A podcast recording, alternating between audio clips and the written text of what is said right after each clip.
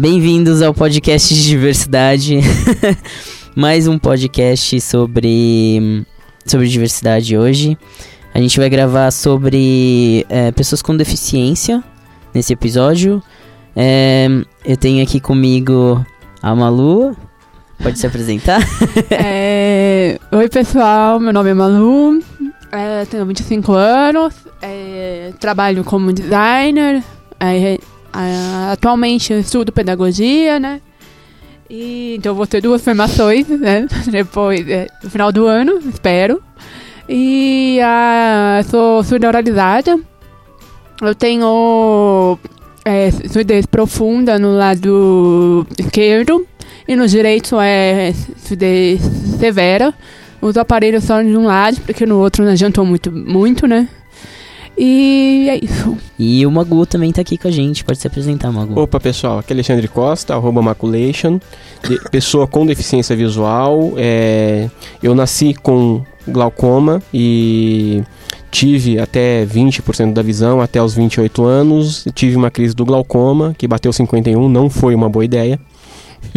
e é, fiquei cego. É, trabalho com desenvolvimento de sistemas é, hoje e levo uma vida praticamente normal. Eu, organizo um evento chamado ENTDV, que é o Encontro Nacional de Profissionais de TI com Deficiência Visual, com foco na inclusão da pessoa com deficiência no mercado de trabalho. Então acho que hoje a gente vai ter um papo bem bacana aqui, porque tem muita coisa pra gente falar.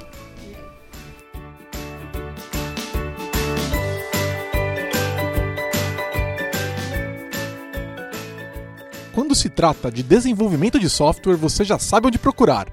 A Lambda 3 é a sua opção de qualidade e segurança para desenvolvimento de produtos. Os profissionais que você ouve nesse podcast estão disponíveis para atuar em seus projetos.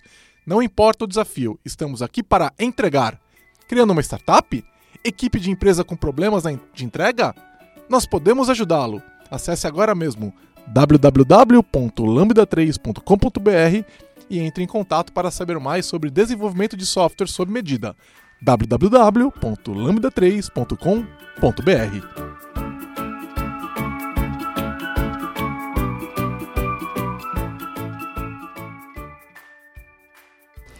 Ahn, então a gente vai fazer um novo formato agora do podcast. A gente vai ter streaming online no dia da gravação. E aí esse vídeo ele vai ser excluído depois de, de, de terminada a gravação.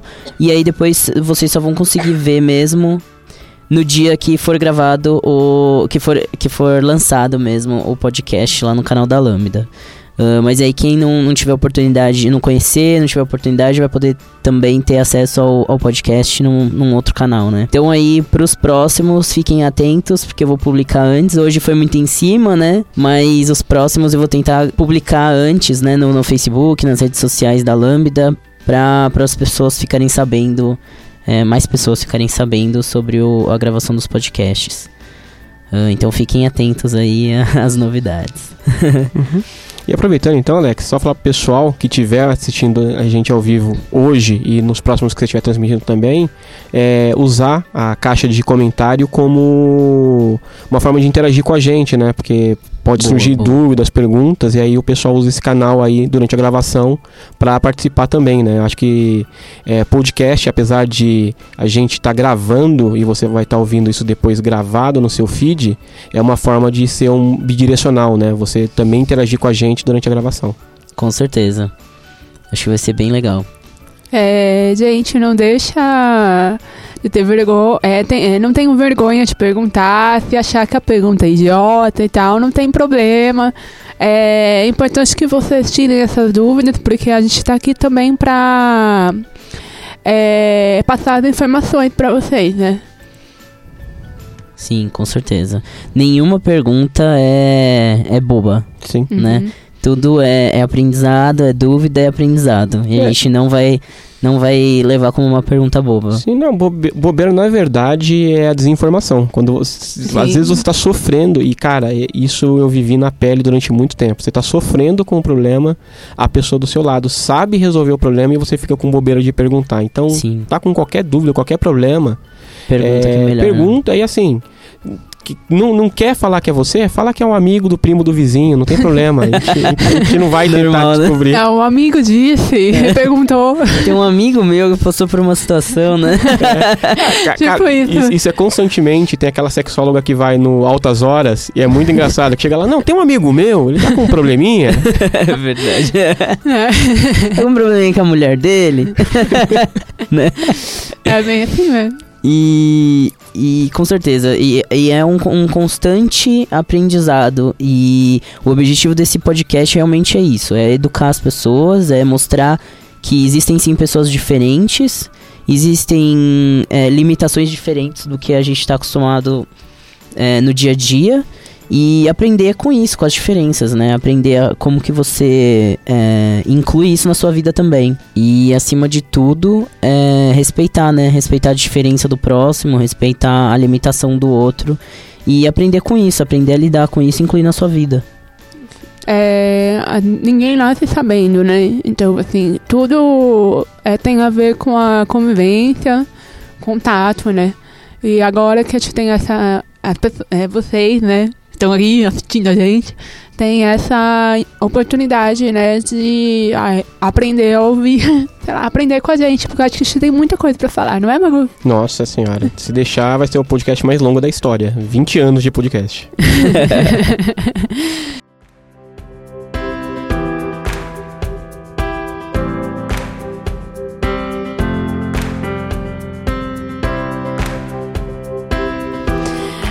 É, bom, é, como eu falei, eu sou familiarizada. Eu perdi a audição com dois anos de idade, contraí meningite bacteriana, fiquei internada por algumas semanas. né?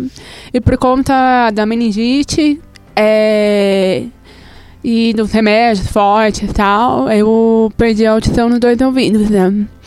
E eu não lembro, obviamente, eu tinha dois anos de idade, né? Então eu não lembro de ter, ter um dia ter sido ouvinte, né? E porque dois anos de idade não dá pra lembrar. Bom, eu fiz fono quase a minha vida inteira. Estudei em escola particular regular. Então, eu, meu mundo acabou virando dos ouvintes, né? Eu não tenho amigos surdos, felizmente. Gente, pode me colocar, é, me adicionar no Facebook, não tem problema não. É, pra compartilhar experiências, que também é sempre bom, né? E é, bom, eu formei em escola particular, regular. É, tive uma vida completamente normal, né? É, tenho irmãos, então eu tive aquela vida né, de brigar com os irmãos, né? Coisas completamente normais, chorar por nota, essas coisas, né? Que todo mundo já passou por isso, né? Ahn, bom, me formei, fiz faculdade. Seus irmãos não têm surdez, né? Não, só eu. É, a minha surdez não é genética, no caso, né? Então eu sou a única pessoa surda da minha família que vem de uma doença, né? Porque tem surdez que vem de genética. Então, às vezes é tio, é primo, irmão que tem e tal. Ah, Não é o meu caso. E... Não tem mais nenhum deficiente na sua família. Só tem Não. você de surdo. É, não, não tem não. É só, assim, quando tá idosa, né? Aí vai perdendo um pouco da mobilização, essas coisas.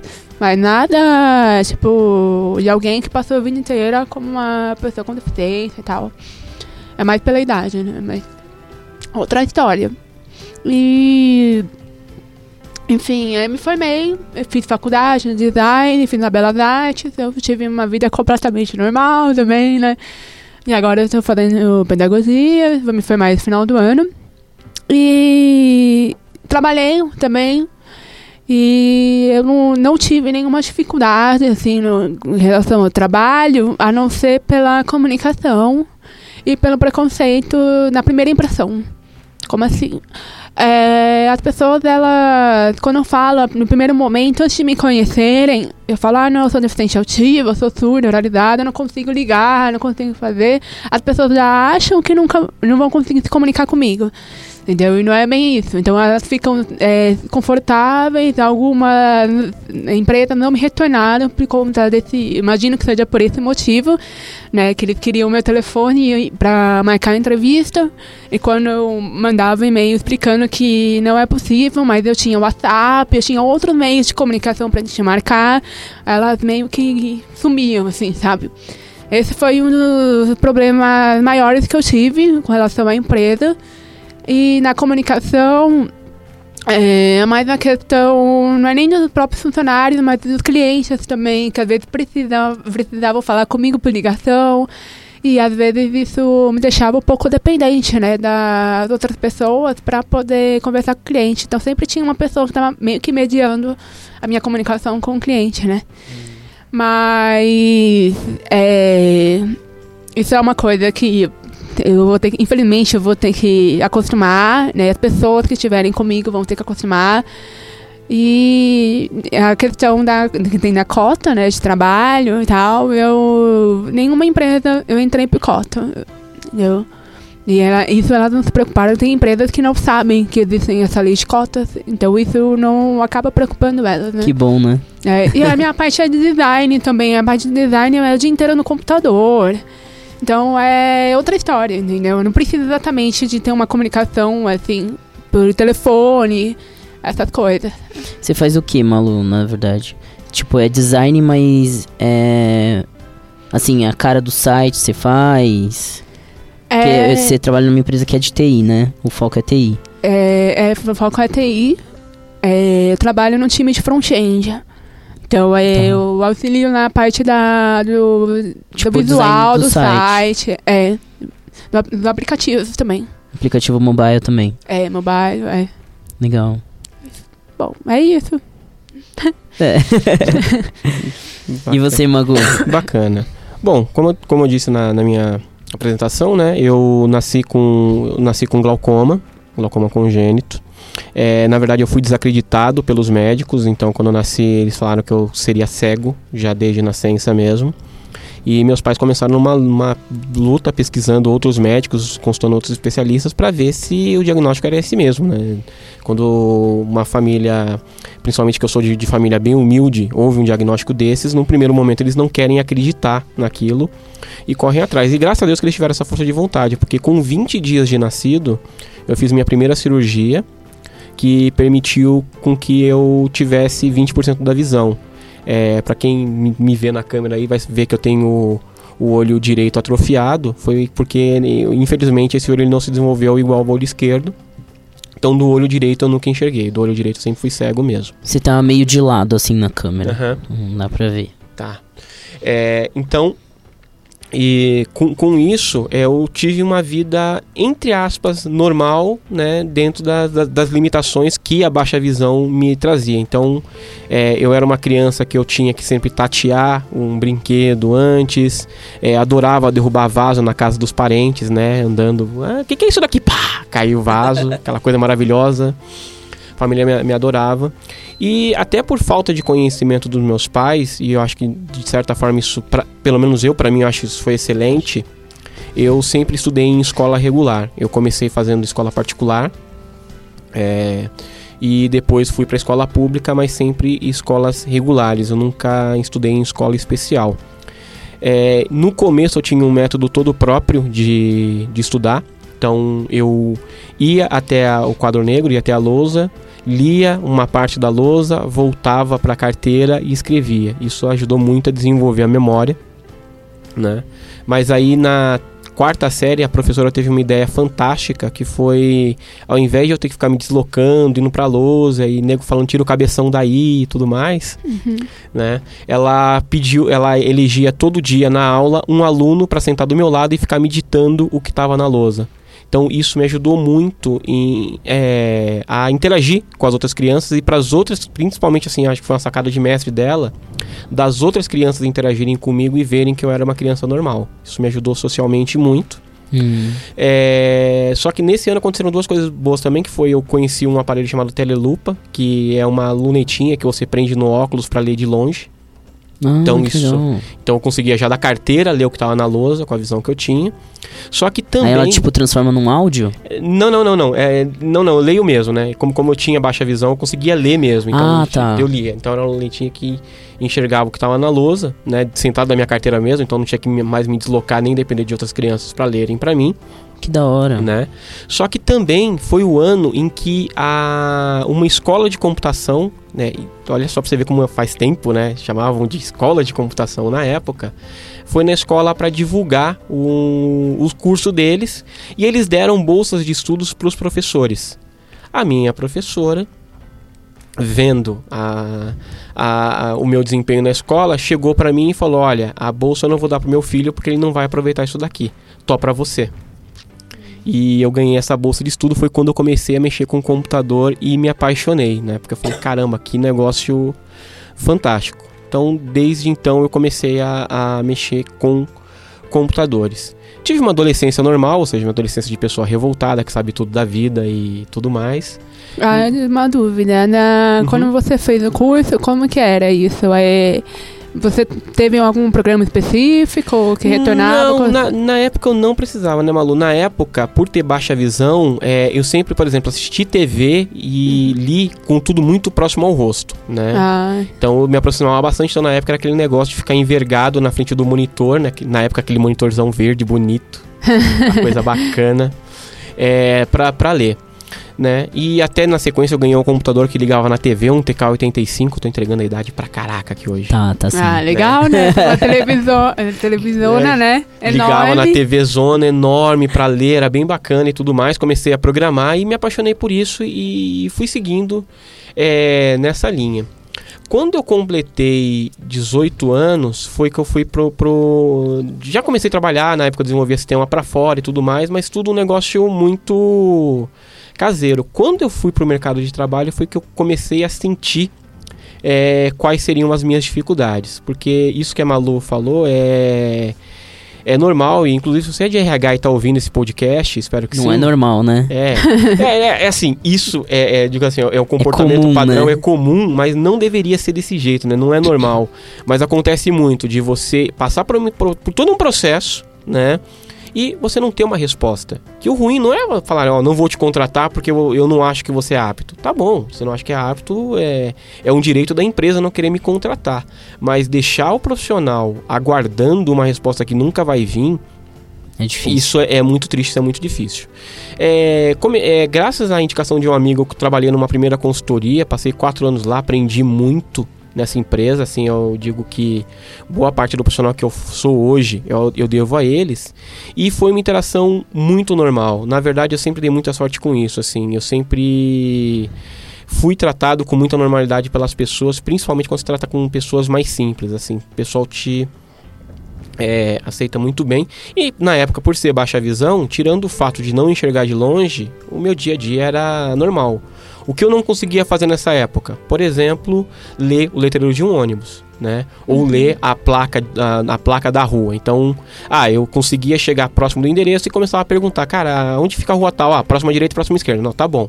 Chegava próxima direita, próxima esquerda, daí passava alguém na rua, por favor, tô na rua tal? Tá, beleza. Agora vamos tentar adivinhar para que lado é o número, né? Porque o Brasil é totalmente padronizado essas coisas, né? É. Só que não. É, só que minha vida ela teve uma mudança muito grande em 2007 para 2008. 2007 eu estava trabalhando numa consultoria e um belo dia eu tô, um belo dia eu tava indo pro trabalho, é, tropecei, caiu meu óculos, meu óculos quebrou. Né, eu usava, eu tenho- além do, da, do glaucoma, eu tinha 12 graus de miopia, então usava óculos e meu óculos quebrou. E aí eu falei, bom, tá bom, vou no, no final de semana eu vou tentar ir numa ótica para fazer uma, um novo óculos. E eu comecei a perceber que nessa semana que eu estava sem óculos, a minha, a minha visão estava começando a ficar muito embaçada. Né? Como se tivesse um nevoeiro. Eu falei, caramba, estranho isso, né? Mas bom, já que eu vou ter que fazer a consulta mesmo no final de semana, eu já vejo isso daí. Aí eu fui lá na, na, na própria ótica, aquele negócio do, do oftalmo dentro da ótica mesmo, só para fazer o óculos. O cara falou: Você tem, tem glaucoma, né? Tenho. Ele falou: Cara, vamos é, aferir a pressão só pra desencargo de consciência? Tá bom. Sentei na cadeirinha lá pra fazer o exame e ele falou assim: Cara, é só um minutinho que eu vou medir de novo. Na hora que ele falou isso, eu falei: Ferrou, né? O cara viu alguma coisa. Quando o É. médico fala: Preciso ver de novo. É. Galera, sai correndo do consultório, que deu ruim Uhum. né? Aí ele falou, eu ferir de novo, ele feriu e falou, cara, é... tá muito alto. Falei assim, mas muito alto com quanto, doutor? Ele falou, olha, é... ele falou, "Norma- normalmente te falam, né? Eu falei, ó, normalmente minha pressão ocular, ela fica entre 14 e 16. Ele falou, não, tá 51. Nossa. Aí eu falei, Bem maior. Tá, falei, tá, doutor, e aí o que eu faço? Ele falou, não, você vai, vai pingar esse colírio. E ele falou, não vou nem te receitar óculos agora, você vai pingar esse colírio aqui, que eu vou receitar, e era um, um colírio super forte. E mais esse comprimido, né, que chama Magu. Diamox. Oi. Só pra gente entender melhor, Uhum. é, essa pressão que você tá falando é a pressão de dentro do olho, Do né? olho, sim.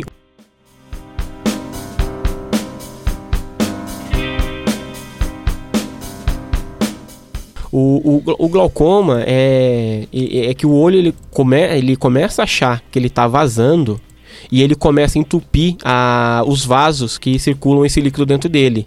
Então ele começa a criar uma pressão absurda que começa a prejudicar tanto o, o globo ocular quanto o nervo óptico.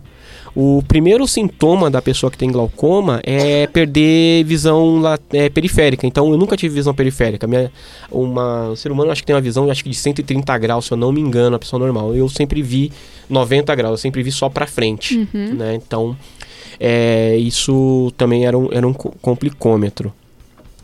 Né? Então, é, começou, é, como a pressão estava muito alta, eu também comecei a tomar esse comprimido que é o Diamox, né? Que ele tem uma coisa bem bacana, assim, ele ajuda a controlar a, a, o- a pressão ocular, só que ele, te- ele vai te causar uma crise renal, ele ataca os rins. Então é muito perigoso. Então eu comecei a... Ou seja, não, não funciona, né? Sim, é, ele, ele, ele vai, ele vai para um lado, mas te ferra pelo outro. E é, o que acontece? Eu comecei a procurar o tratamento mesmo para o glaucoma, já que estava numa crise muito alta, né? Começou a baixar, mas só medicamento já não estava mais dando conta. E aí eu anunciei na, na consultoria que eu estava trabalhando, que eu estava com esse problema de saúde, que minha visão estava piorando. E eles tentaram me ajudar é, me oferecendo home office. Né? Ele falou, não, então você, você trabalha pra gente de home office e continua correndo atrás do tratamento. Só que o que acontece? Como eu disse, isso daí aconteceu mais ou menos no comecinho de dezembro de 2007, início de 2008. Então, em janeiro eu comecei a trabalhar de casa.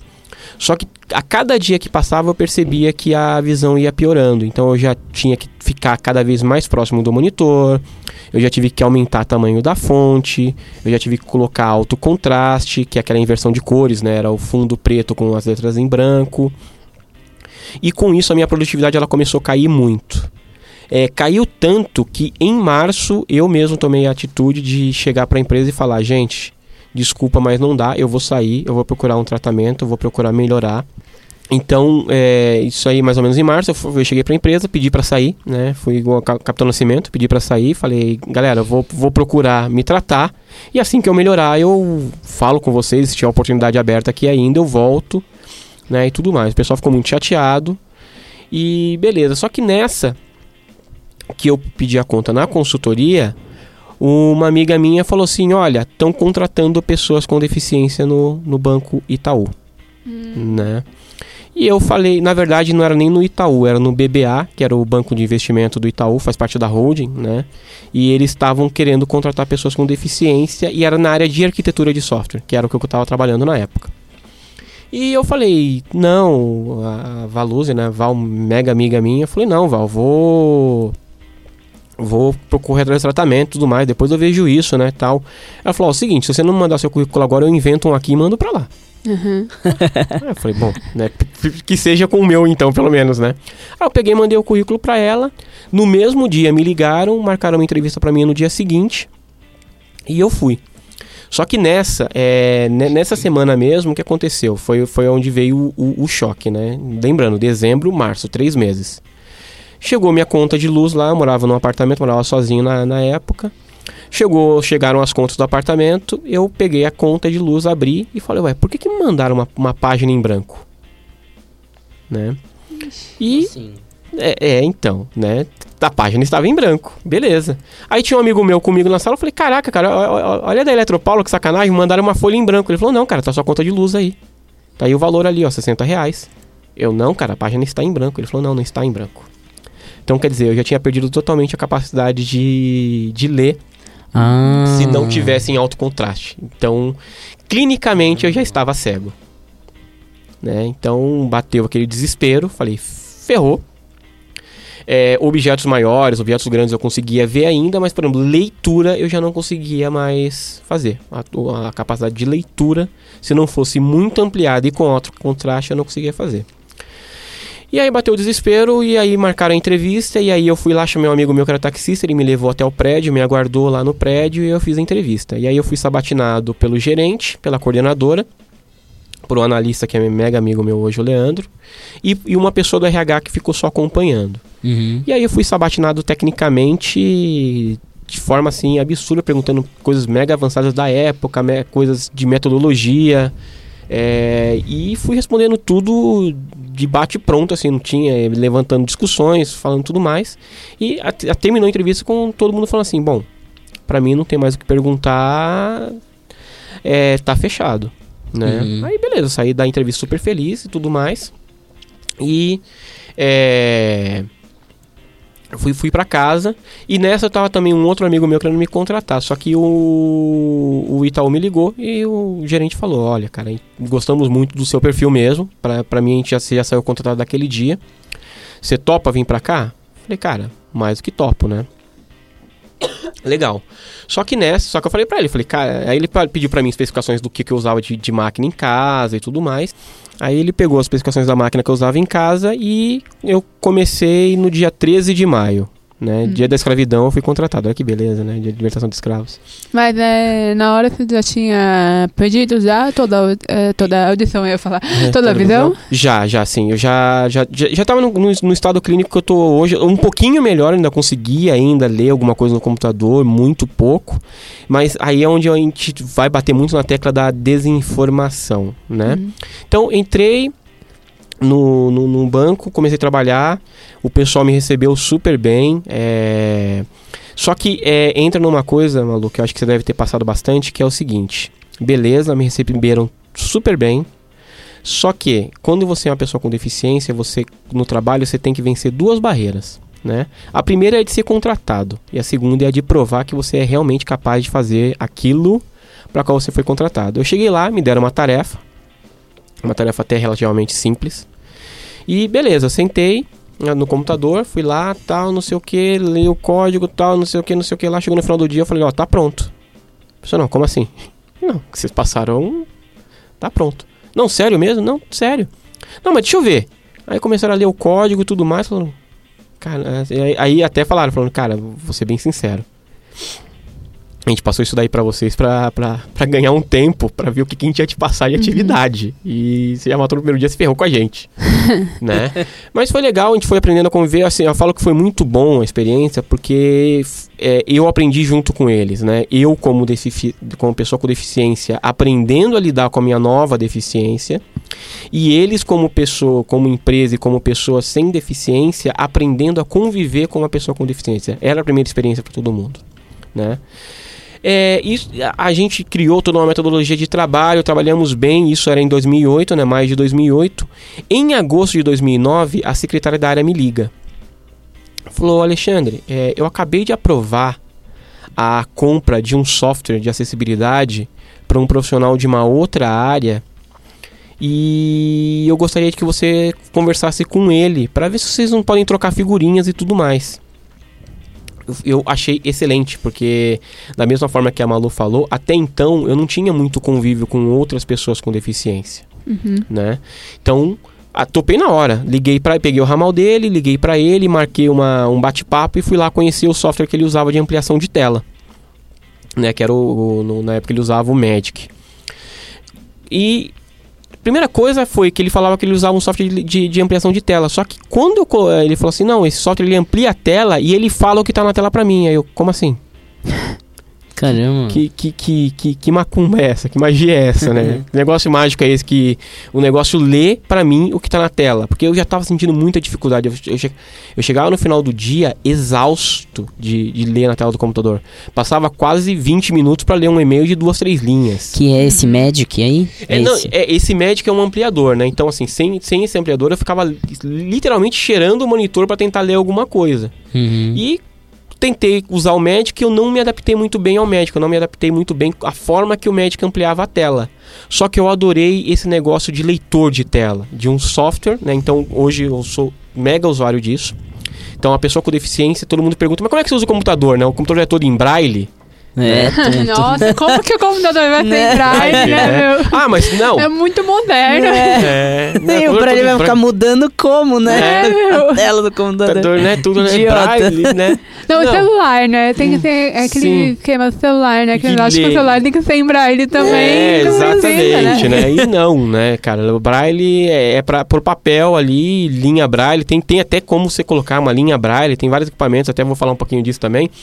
Mas, beleza, então eu comecei a usar o leitor de tela. Só que qual o problema? O, uma- o Como é leitor que chama esse software, Le- então, o leitor de tela, o mais famoso do mercado é um chamado JAWS, né, da Freedom Scientific. E é pago? Ele é pago e é muito bem pago. Ele no, no- nos Estados Unidos ele custa em torno de mil dólares a licença dele. No Brasil, as empresas que vendem ele vendem ele por 8 mil reais, ou seja, impossível para uma pessoa física. Sim. E tem algum software que seja de graça Tem, pessoas que não tem podem sim. pagar? E aí tem o leitor de telas que eu uso, que ele inclusive é, é- ele não só é gratuito, como ele foi desenvolvido por dois cegos e ele é open source. Ele é escrito em Python, tá? Que ele chama NVDA, que é de Non-Visual Desktop Access. É, o site dele é nvda-project.org e vale muito a pena. Por quê? Porque ele é um projeto. Como eu conheci ele no começo, no começo ele era extremamente limitado, né? E só que com o passar do tempo, por ele ser open source, a comunidade foi ajudando muito, e é por isso que eu sou mega fã de open source desde então. A comunidade foi ajudando muito, ele foi crescendo muito e hoje ele é totalmente equiparável ao JAWS. Inclusive, na verdade, eu consigo fazer coisas nele que eu não consigo fazer no JAWS, né? Então, eu eu comecei a usar, então eu baixei o NVDA, comecei a utilizar no meu dia a dia, e assim, a minha produtividade ela quadruplicou, né? Com certeza. quadruplicou. Então, assim, um e-mail que eu passava, como eu disse, eu levava 3, 20 minutos para ler três linhas de e-mail. Hoje eu leio um e-mail de 5, 6 páginas em questão de 2, 3 minutos. Né? É- Igual uma pessoa que enxerga, né? Sim. É, o, o livro, por exemplo, para vocês terem uma ideia, o Game of Thrones, os livros, Uhum. eu li em questão de acho que do, dois, três dias. Você leu no Uh, computador. no- Nossa, sim. nem eu consigo ler tudo isso. Um livro do Game of Thrones eu leio seis meses, sabe? Tem quase mil páginas. Gente. É um absurdo, né? É, meu. Então, assim, eu ganhei uma produtividade de leitura muito grande e coloquei isso no meu workflow de produtividade. Então, hoje eu não sei mais viver sem leitor de tela. Que E, legal. co- e co- quando eu come- assim, e E no celular também tem, né? tem, tem. Eu, É eu, o mesmo? Eu uso o iPhone, no iPhone eu uso o VoiceOver, que já vem com ele. No Android já vem instalado o Talkback. No Windows já vem instalado agora a partir do Windows do 8.1 veio e já tem no Windows 10 o Narrator, né? É, no Windows é o, que- é- é o leitor que é um pouco mais limitado, mas mesmo assim, em todos eles, é, eu, eu falo que assim, é, a, a, a melhor ferramenta é a que a gente sabe usar, né? Se você só sabe usar, a cha- eh, se você só sabe usar a chave de fenda, então você vai tentar uh, trabalhar com coisas que tem um parafuso para você poder usar, né? Porque não adianta te- se você só sabe usar a chave de fenda, eu te der um martelo, você vai quebrar tudo, né? É. Então, é, em relação a ferramentas de, de, de tecnologia, eu, a- assistiva, eu acho que é a mesma coisa. Em 2009 também foi quando eu fiz o meu é, o meu curso de braille. Eu fiz um curso de intensivo, um curso de um mês e meio. Hoje eu sou alfabetizado em braille também. Só que assim, como eu não tenho muita prática, eu brinco que eu leio que nem uma criança de 6 anos, né? Então, eu, eu chego no Outback, eu acho maravilhoso no Outback. O pessoal vem com aquele cardápio lindo em braille, eu falo, não, não, não, já sei o que eu vou pedir já, obrigado. Senão eu vou ficar muito tempo ali para pedir Uhum. Né? E com isso fui evoluindo é, e, e hoje, né? Até hoje eu levo uma vida praticamente normal em, em todos os sentidos, porque essas tecnologias assistivas elas me ajudam, né? A ter uma vida é, Melhor. melhor e equiparada, né? Uma pessoa sem deficiência. Eu desafio aqui um dojo aqui na Lambda com qualquer programador, eu quero ver quem ganha.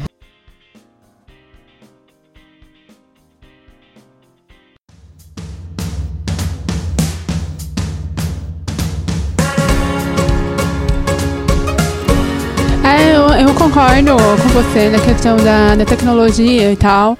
Infelizmente, para as pessoas surdas, isso já não é, não, tá, não tem avançado muito no mercado, né? Porque, assim, é, a gente tem dois tipos de é, surdez, de pessoas, grupos, né? Que a gente mais conhece, que são as pessoas é, surdas oralizadas e, e as outras são sinalizadas. Então, são duas coisas, duas necessidades diferentes. Sim. Entendeu? E, mas mesmo assim, o que eu vejo, assim, a tentativa do mercado né, da tecnologia, é, para um, pra um lado, é criar aparelhos que possibilitem as pessoas a ouvirem. Infelizmente, isso não é compatível para algumas é, estruturas do ouvido, para algumas outras pessoas. Também pela questão de aceitação e de usar um aparelho, né? Uhum. E tem a questão da identidade surda, que é uma coisa muito forte para as pessoas sinalizadas, principalmente. E então existe essa não aceitação de aparelhos e a, a- da cultura surda mesmo, entendeu? Porque quando você. Existe uma crença que quando você começa a usar aparelho, você tá meio que. é, é, contribuindo para que aquela cultura surda não exista mais. Então, o que, que, que, que envolve nessa cultura surda? Que a gente já conhece, a Libra, que é a Uhum. língua, a língua de sinais brasileira, né? Sim. E é uma língua, é uma- isso faz parte de uma cultura, tem uma história por trás disso tudo. Então existe essa, essa coisa de ficar agarrado a essa cultura, então essa aceitação de, de aparelhos já não é, não é, é- já é difícil, né, de é, conseguirem. Então a gente tem esses dois grupos e a gente tem a tecnologia voltada para pessoas sinalizadas, surdas sinalizadas, que é o aplicativos em 3D. Tem o Hugo, o Huguinho. Não sei se vocês já Uhum. viram isso. Não. É o Huguinho, ele Muito faz. Já, já ouviu falar? Sim. E tem o Handstalk também, né? Que É, muito isso aí. É, eu acho Sim. que o Hugo é desse, né? Sim, do Handstalk. É muito É, bacana. Eu... É muito legal. Que, que ele é esse? escreve, a pessoa escreve uma palavra e ele vai reproduzir em língua de sinais. É o bonequinho em 3D. Sim. Ele, infelizmente, ele tá muito limitado ainda. Tem pessoas surdas que elas não conseguem escrever em português, ler em português, porque Uhum. não é a primeira língua dela. Sim. A primeira língua é Libra. Hum. E então quando eles vão ler lá no site, aparece o guinho lá. E algumas palavras são, é, eles ainda não existem nesse é, dicionário dele e tal, então eles, eles acabam escrevendo a palavra, sabe? Porque eles Aham. têm o alfabeto em Libras. Aham. É, eles acabam, acabam escrevendo essa, essa palavra em alfabeto, em vez de um sinal. Ah. E Isso, esse alfabeto, na verdade, é uma, é uma combinação com o português. Então, é, há muitos de- desses alfabetos e tal, eles acabam não entendendo exatamente o que, que é, Uhum. é aquela palavra, porque não tem um sinal lá no dicionário. Então, no caso das pessoas surdas, está bem lento. Uhum. Eu não vou nem entrar no quesito da, da legenda em cinema, que é a coisa mais fácil que existe. Como que as pessoas criam essas barreiras, sabe? Ah, e a questão do closed caption, né? Que é a legenda oculta. Eles é, falam que é muito caro pra pôr. Mas, pô, em filme é legendado, tipo, em filme americano que você coloca a legenda, você pode fazer o mesmo esforço, sabe? Existe E é até uma- mais fácil, né? Porque é português, né? É, é, É, então. Pro inglês, você precisa do intérprete, uma pessoa que entenda os dois idiomas e consiga trazer de um idioma pro outro. Pro português, é uma pessoa que tá ouvindo, que tá É. falando, sendo falado e escrevendo. Só precisa pô. ser ouvinte, né? É. Não precisa saber outra língua. Exatamente. né? E Isso o que eu vi de é, closed caption em cinema foi lá no Sesc Consolação, que eles fazem de vez em quando, algum- um especial de pessoas com deficiência. Eu acho que isso geralmente é em setembro, não é? Setembro azul? Tem, tem, assim, em azul, é que eu acho que o azul é do auditivo. É, em, em abril, ele tem o cinema com audiodescrição. Ah, é? É. O Sesc No Se- Consolação, não é? exatamente. Aí ele tem, ele tem as cadeirinhas no, no, nas últimas cadeiras, não é? Com um fone pra É, descrição é, to, é todo o co- é- cinema. é to- é o cinema todo, aí você entra, aí você, se você se identifica como pessoa com deficiência, ele te entrega o, aquele, aquele radinho de tradução simultânea. Hum. E aí você assiste o filme normal, mas no, no fone de ouvido fica só o ator fazendo a audiodescrição pra você. Ao vivo. É muito legal. Que legal. É legal. muito legal. É, É, to- no- é todo mês de abril. O que, que, que eles fazem? Eles chamam de é, Festival de Cinema do, do, do ano anterior. Então eles pegam os melhores filmes do ano anterior e fazem sessões com audiodescrição durante o mês todo. É, Devia ser o legal, legal. inteiro, É, né? de- devia ser o tempo todo na sessão normal, né, É, cara? Assim, Exatamente. Porque, é, é uma cego não coisa que pode é ir no cinema, possível, né? sim. É. Como assim você não pode ir no cinema, né? É. Só pode assistir filme na sua casa. É. Ou, ou, assim, sou obrigado a assistir filme nacional e ainda não entender metade, né? Pois é. Sim. Que às Ou- vezes a, a pessoa tá fazendo um gesto ou alguma coisa E- que e você muda- não consegue Ó, casar com a fala, né? tenta Só com a fala. Eu, eu vou dar uma dica pra vocês. Tenta assistir o filme é, Com o olho fechado? Com o olho fechado, aquele filme é, Inception. De olho fechado. Putz, Nossa, Não, aquele filme é, não do existe. Le- Leonardo DiCaprio, né? Isso. N- aquele Sabe, filme ele sim, não sim. existe sem uma audiodescrição, porque, por exemplo, a última cena, dando um spoiler aqui, é um peão girando em silêncio. Como é que o cego vai saber que aquilo está acontecendo? Aquele filme, eu, eu só consegui entender aquele filme, e adoro esse filme, inclusive, porque como ele gerou muita discussão, eu conversei muito com, com, com as pessoas sobre esse filme e, a gente, e, assim, eu, eu até assisto as filme, às vezes o filme sozinho, mas quando eu tô conversando com o pessoal, o pessoal vai me dar mais detalhes sobre as cenas. E aí, aí algumas coisas que não tinham ainda encaixado, encaixam. Apesar que tem coisas que tem coisas que eu, que eu falo pro filme das pessoas, assim, por ter entendido mesmo a- em relação a som ambiente e tudo mais, que o pessoal fala, cara, mas como é que você sabe disso? Uhum. Né? Eu falo, não, cara, pelo som e tal. Você, o cara entrou na sala, tem- tinha som de não sei o que, o cara. Caraca, velho, parabéns. É. É, cê- É que você acaba usando uma- muito mais o ouvido do que a gente Sim, que não, tô- enxerga, né? Exatamente. É isso que eu ia perguntar, é isso mesmo? É, como que é? Como funciona assim? É, é, o, que, o que acontece? É, o pessoal fala que, é, que, por exemplo, né, Malu, até vou fazer até uma comparação. Vou falar assim, nossa, Malu, você não. Você, você é surda, então você deve ter olhos de águia, né? Você É, deve ver eles mais que isso, uma mas eu- pessoa normal.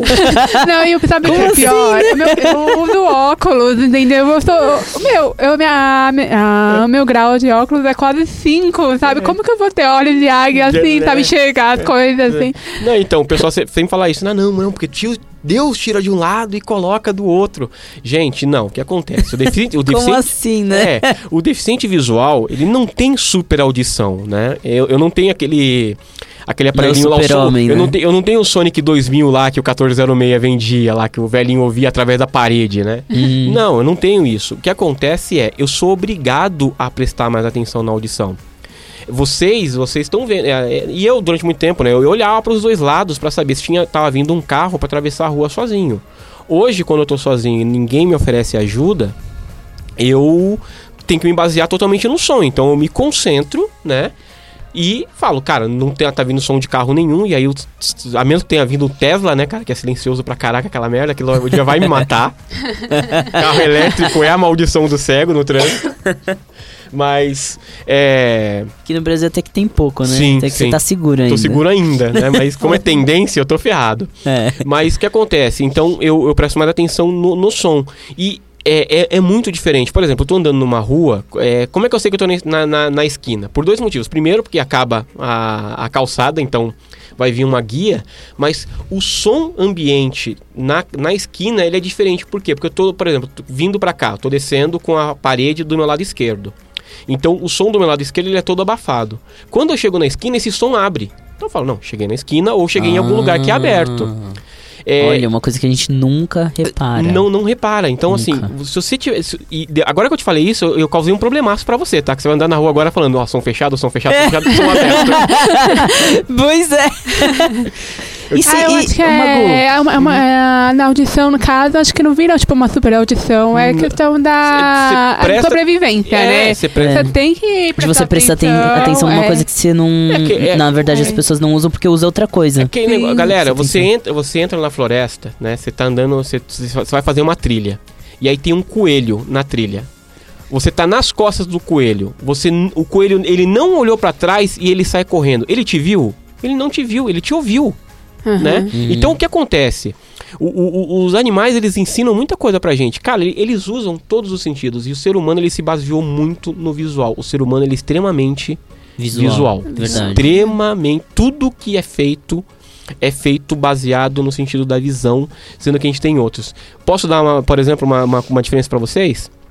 Sabe por que, que radar em avião, né, avião de guerra, você tá, você tá vendo no filme que na hora que o cara tá na mira de um inimigo começa tu, tu, tu, Hum, Sabe por quê? Porque a audição é o nosso sentido mais rápido.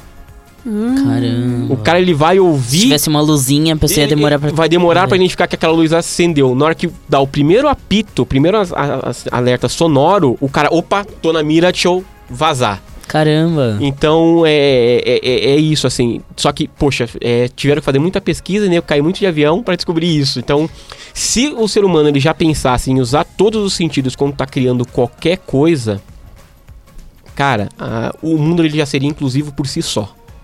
É, então, é, eu lembro o que eu percebo, assim, que não é que eu desenvolvi, mas é questão de prestar atenção, né? Uhum. É a questão do, da expressão corporal e a expressão facial, né? Eu acho que eu me baseio mais nisso. E tem vezes que, assim, eu vou confessar que tem conversa que eu saio, sabe? Sim. Saio do ambiente, nem presto mais atenção na pessoa e eu tô lá longe, né? Sim. Aí, pra voltar pra conversa, eu ainda tenho que me contextualizar. E como que eu me contextualizo? Com a expressão facial da pessoa. Então, quando eu vejo que ela tá meio que sorrindo e tal, aí eu já dou uma sorriso igual, tipo, eu começo a imitar, sabe? Sim, Às sim. vezes a pessoa tá falando uma coisa bem trágica, né? Isso, aconteceu várias vezes. A pessoa falando uma coisa trágica, ela dá uma risada de nervosa e eu rio junto como se fosse, fosse uma piada, sabe? Não uma tragédia. Então, assim, não é tem nada a ver com supervisão. Eu acho que é mais a questão da. que a gente pega, no- entra no nosso contato de. É, in- é instinto, instinto Sim, animal, sabe? Exatamente. Tipo, é questão de sobrevivência. Sim. Entendeu? A gente usa o que a gente tem agora pra ajudar é, a sobreviver, entendeu? Assim, de uma Uhum. maneira É, geral. E Foi, uma- por exemplo, quando você falou lá, você percebeu que, quando- que você chega na na aven- avenida, né? Sim. A avenida quando tá mais aberto, uma, é, por exemplo, o Alex, que não é cego, ele não vai perceber isso porque ele já tá usando a visão dele. Ele Uhum. usa o que ele mais consegue usar. Entendeu? Eu acho que é, tipo, mais é, nessa questão, né? De instinto, né? Você vai fazendo, vai... É, se familiarizando com aquela... Com aquela, como é que chama? Com aquela... Aquele limitação, sentido? né? Sentido é, aquele sentido, sim. exatamente. Sim. Ô, Magu, como é que você faz, por exemplo, assim, vamos supor que na rua tenha uma parte assim que não tem uma casa. Tipo Uhum. assim, um terreno baldio, vai, vamos imaginar. Entendi. Tem uma, Sim. tem um- uma rua assim, aí de repente tem um terreno enorme ba- baldio. Uhum. E aí depois a rua continua.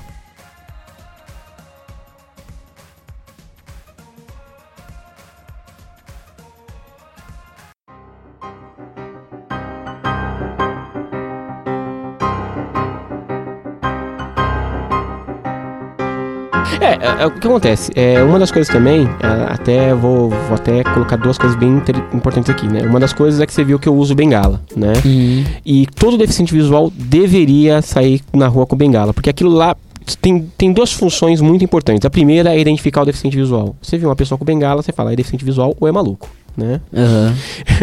A segunda coisa, né? Porque os caras estão usando bengala e não é deficiente visual, ele é maluco, É, né? Ele tem algum problema mental, né? Mas, é... Então a primeira coisa é essa. Segunda, e ela serve para identificar. E a segunda coisa é que ela serve como nossos olhos. Então, aquele negócio. Se eu tô andando na rua e tem um terreno baldio, eu sei que ali não chegou. Então eu vou, vou passar a bengala e vou tentar identificar o terreno. Por exemplo, já aconteceu, por exemplo, de eu não, não ser nenhum um, um terreno baldio. Mas, por exemplo, galpão. Eu chegar no galpão e assim, Uhum. ser um galpão mais aberto e eu falar, ué, cheguei na esquina, onde eu tô, o que que tá acontecendo aqui? Aham. E aí o que eu acabo fazendo é entrando e né, tentando identificar se tem vozes de pessoas e perguntando, né, onde eu tô, o que tá acontecendo, o que que eu faço pra sair dali. Esse tipo de coisa. Agora, por que que eu falo que todo Porque pra você pode ser que seja uma esquina, né? Sim, sim. E por que, que eu falo que todo deficiente visual ele tem que andar de bengala? É, retornemos a dezembro de 2008, um ano cego. É, o, o ano que eu fiquei cego foi um ano muito difícil. Assim, é, inconscientemente é, eu tava chateado. Pra, pra fora, da boca pra fora, eu falava que tava, tinha aceitado e tava numa boa, mas inconscientemente eu não tava numa fase muito, muito boa. É, e o que aconteceu? Saí com alguns amigos, saímos pra, pra beber, fomos pra uma baladinha, né? Chapamos a. enchemos a cara a noite toda. E no dia seguinte tinha o segundo encontro. O pessoal aqui da Lambda vai lembrar, o Vitor Cavalcante, o Giovanni vai lembrar. Era o segundo encontro do .NET Architects, lá na faculdade, na Unip, né? E eu tinha marcado de encontrar com um amigo no metrô Vila Madalena, 9 da manhã, pra gente ir lá pra, pra essa reunião. Beleza, saí 5 horas da manhã da balada. Falei, caramba, não vai dar tempo de ir pra casa. O que, que eu vou fazer? Eu vou passar na padaria, vou comer um lanchão, né? Comer aquele lanchão, aquele lanchão depois da balada pra dar aquela forrada. E vou pro, pro encontro. Só que é o seguinte, né? Vaidade e tudo mais. Eu fui pra balada com bengala? Não fui. Pedi pros meus amigos me colocarem no ônibus e falei, não, vou me virar, consigo chegar lá tranquilo. Beleza. Entrei no. Embarquei no metrô Carrão, desci na Sé, quase caí na Sé, entrei no metrô e um funcionário veio me ajudar, entrei no metrô e era pra ter descido no metrô é, Paraíso para fazer baldeação pra Vila Madalena. Como o alto-falante do metrô estava quebrado, eu não tava conseguindo ouvir o nome das estações. E aí, com aquele negócio de dar aquelas pescadas de sono, né? Já que tinha virado a noite na balada, eu passei da estação, eu desci na estação Ana Rosa. Como eu desci numa estação diferente da que eu deveria ter descido, eu fiquei completamente perdido. Então eu não sabia se eu ia pra direita, se eu ia pra esquerda. Resultado, caí na trilha do trem. Gente, que perigo. Nossa. E ninguém, ninguém, foi te Ninguém- ajudar. Ninguém foi me ajudar, né? Caí no trilho do trem, aí quando eu caí no trilho do trem começou aquela gritaria, ele caiu, ele caiu, ele caiu. Aí eu descobri onde eu tava, né? Entrei em choque. Né? E o trem parou a 5 metros de mim. Nossa, mano. Gente. Quando foi isso? 2008, dezembro de 2008. Isso aí dando no jornal e tudo mais. Ixi, depois ficou mega falado, né? Nossa. E. Você ficou famoso assim? Fiquei, fa- é, fiquei famoso. Ficou porque, assim, famoso assim. É, é, porque três. É, porque só três pessoas pararam no metrô, né? O Superman, o Homem-Aranha e eu. Nossa, meu. É, na- na- nessa época ainda não tinha nenhum é, estímulo né, de ter funcionário ajudando, Não. aqueles de coletinho que o É, pessoal é, é, faz. Era, tinha, mas era mais difícil. e Era um sábado, né? Então, de sábado não tem esse pessoal. E, por exemplo, não tinha. Não sei se vocês já perceberam. É... Bom, hoje o metrô ele tem aquela linhazinha azul. Que é o piso podotátil, que serve pra pra eu, como deficiente visual, me guiar até os Uhum. locais. Então eu consigo sair do trem, voltar pro trem, pegar uma escada rolante. E a, a faixa amarela antigamente era simplesmente pintada. E hoje ela é Ah, aquelas é verdade, bolinhas disso. Ah. né? Aquelas bolinhas, elas também são pra me identificar que ali é um obstáculo. Mas sem a bengala você conseguiria? Sim, com o pé.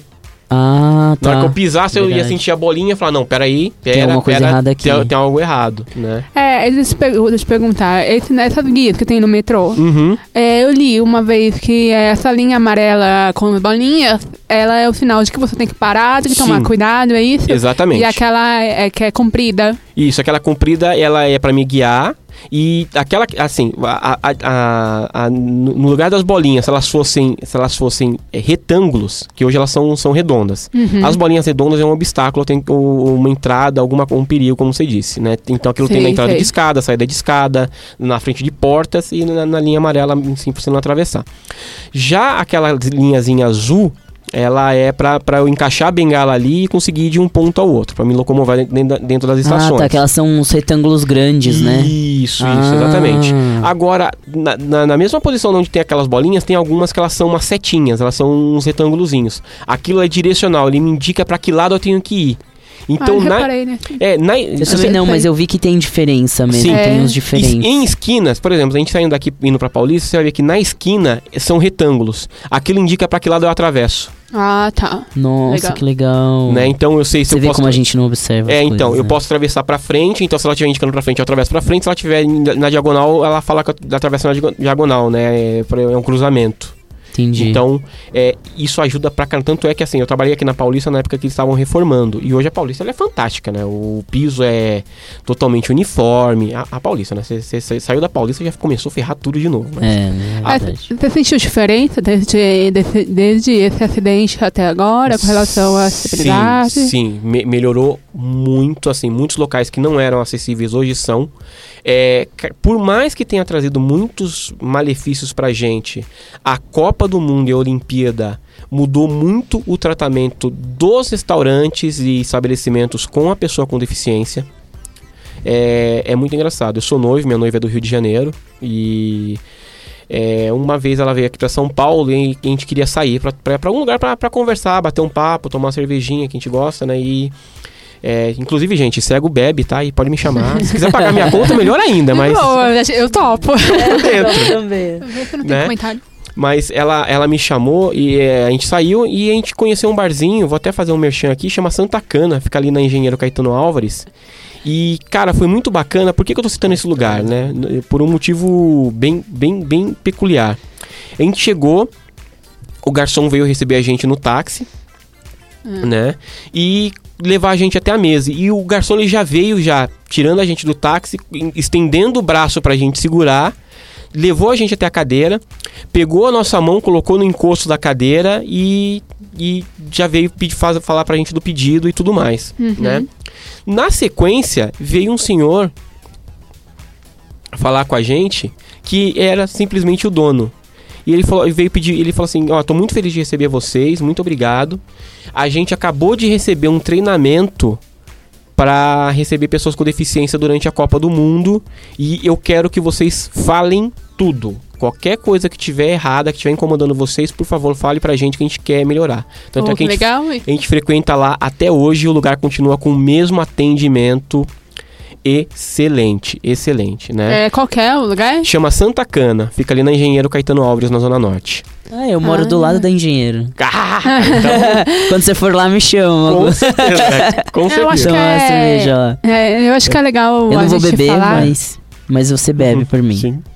Acho que é legal de falar desses lugares e enfatizar o que, que eles fazem, porque é, a- o que eu vejo é que é, tem muitos re- é, restaurantes, lugares, né, que eles não prezam pelas pessoas com deficiência e eles são é, diariamente expostos, né, tipo, Sim. em redes sociais, assim, em tudo. E o que eu acho que é, é, é, como é que fala, é, é justo, entendeu? Sim. E é, mas ao, ao contrário, eu também acho legal é, falar do, dos restaurantes que acertaram, sabe? Dos lugares que acertaram com a gente, né? Porque isso faz com que a- as, as pessoas com deficiências vão lá na certeza de que eles vão ser acolhidos.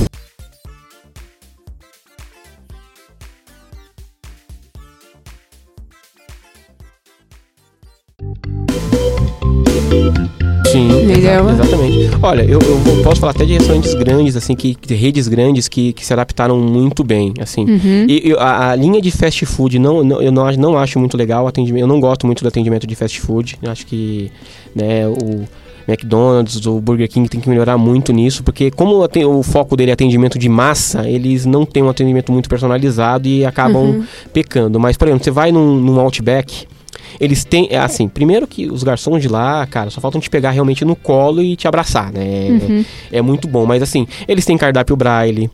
É, pelo que eu sei, a maioria deles, se não todos, a maioria deles tem treinamento também para se comunicar em libras, né? Os espaços são amplos para o cadeirante é, trafegar tranquilamente. Então você se sente bem. O América, a mesma coisa. E, pô, eles são treinados a te explicar quais são os pratos, eles são treinados para te falar, cara, você tá querendo comer o quê? Porque é aquele negócio, você vai num restaurante desse, as opções são milhares, né? Uhum. E aí, assim, o cara fica te lendo o cardápio inteiro. É Então o cara fala, cara, você tá afim de comer o que hoje? Você fala, ah, cara, quero carne. O cara fala, ó, te recomendo isso, isso, isso. E, e sempre é, é muito acertado. E eu nunca vi esses lugares terem problema, ao contrário de outros. Não tenho hoje, mas adoraria ter cão guia. Isso é a maior polêmica em relação ao deficiente visual. É, é uma lei federal, todo o ambiente tem, é obrigado a permitir a entrada do, do, do- do deficiente visual acompanhado de cão guia e ainda tem estabelecimento retrógrado que insiste em bloquear essa entrada e aí aquele negócio de chamar a polícia, aquela coisa Nossa. chata. É, é, da mesma A forma. ignorância é, é, um bloqueio mesmo. Exatamente, da mesma forma que eu sou super fã de Uber, tá? Hum. Nunca teve um caso em relação a Uber, em relação ao tratamento de pessoa, de pessoa com deficiência. E constantemente eu vejo amigos meus que têm cão guia reclamarem de táxi que não quis levar, de táxi que não quis deixar entrar e tudo mais. Então, é, essa nova economia que a gente vive aí, né, essa economia aí da, da- da- desses negócios disruptivos, eles vêm mostrando. É, da, da mesma forma, por exemplo, que é uma burocracia muito grande você abrir uma conta em um em um banco tradicional. Ah, que você tem que trazer testemunha, que há, que não sei o quê. Por que quê? há- Como assim? ah, alguns estabelecimentos te exigem, né, que a pessoa com deficiência ela leve duas testemunhas para assinar qualquer documento, né? Ah, Por quê? Ah, porque você pode não saber o que você está assinando e tudo mais. Tudo bem, é, deficiência não é sinal de caráter. Eu conheço gente que já, sacane, já, já abriu processo contra banco falando que não sabia que tinha assinado um documento de empréstimo. é. Beleza, o dinheiro caiu magicamente na conta dele, mas ele não sabia que ele assinou um documento de empréstimo, É. né? Mas enfim, não, não tô aqui para falar isso. Mas, por exemplo, o Nubank, eu abri a conta lá e foi tranquilo. Eu tenho, tenho cartão Nubank e foi tranquilo, não, não, não me exigiram nada de diferente, né? Uhum. E, e pelo, pelo que eu sei do resto do mundo, é assim, é a, a pessoa com deficiência, cara, é uma pessoa normal como qualquer outra. Por que, que eu tenho que criar toda uma burocracia diferente para tratar, tratar com ela?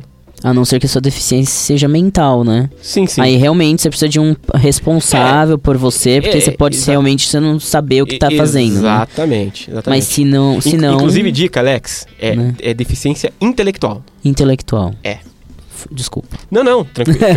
Novamente, Então, estamos todos então aqui para aprender. É, Então, é sim. importante que. Porque é, que tenha, é, você tenha falado isso, porque muita gente fala isso, entendeu? Uhum. Então, é que foi o que o Mago falou, né? O Mago falou.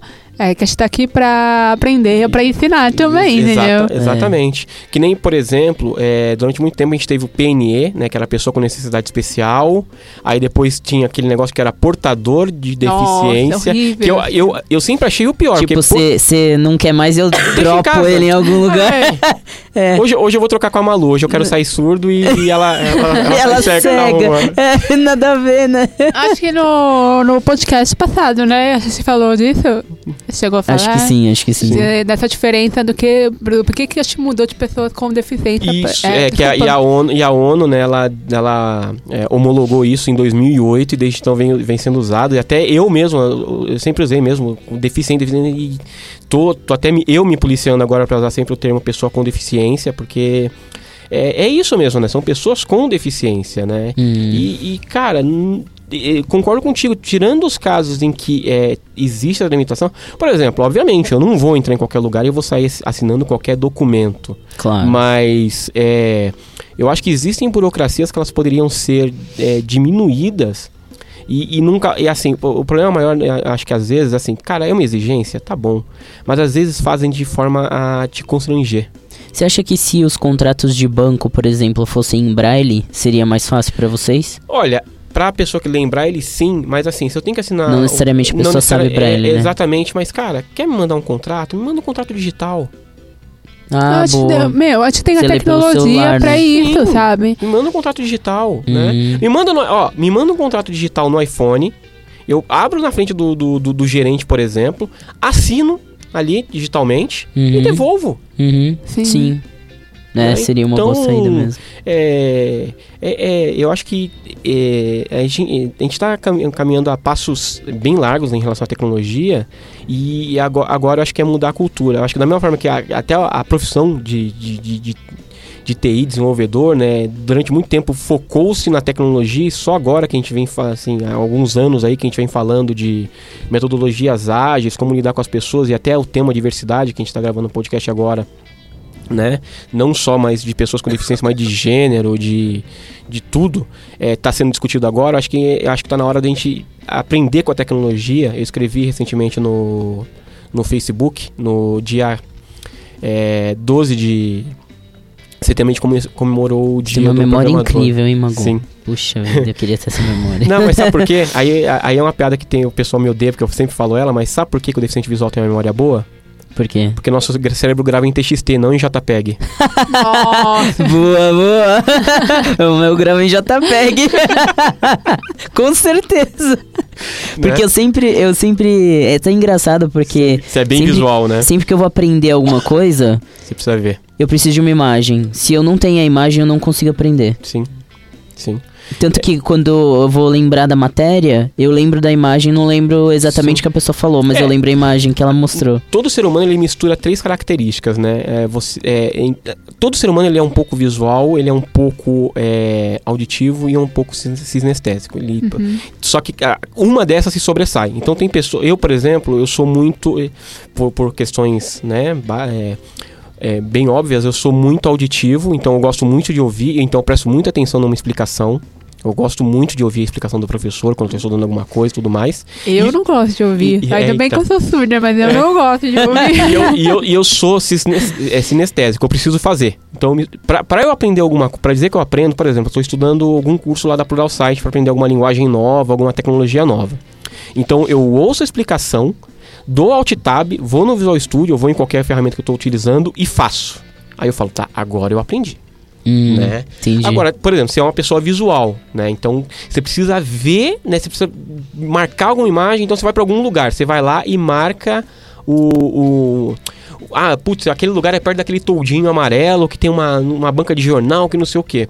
Eu, por exemplo, né, eu já vou me basear mais para cara, putz, chegando lá perto, tem uma barulheira, tem uma obra ali perto que Uhum. me mata. É, eu não sei, a, Magu- a Malu acho que pode falar melhor pra Uhum. gente sobre isso que eu vou falar agora. Uhum. É, porque você tá estudando. É, Pedagogia. Pedagogia, é. Esqueci o nome do curso.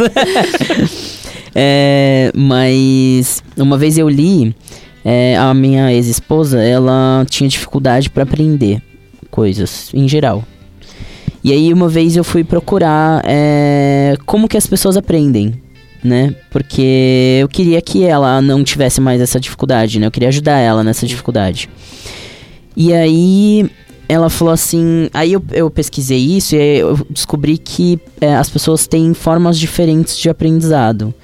Então, tem pessoa que precisa de, da imagem, tem pessoa que precisa do áudio, e tem pessoa que precisa ter um vínculo emocional com quem tá ensinando. Aí eu não sei se existem mais tipos, né? Provavelmente existem mais tipos. Mas. Aí eu não sei se você sabe essa, essa informação pra me falar. Olha, eu tô me formando no final do ano, então é bom que eu saiba disso, né? então, é assim, o ser humano, de uma maneira geral, ele pode aprender de diversas formas. Uhum. É, como você disse, em vários sentidos. O tato, o visual, o auditivo.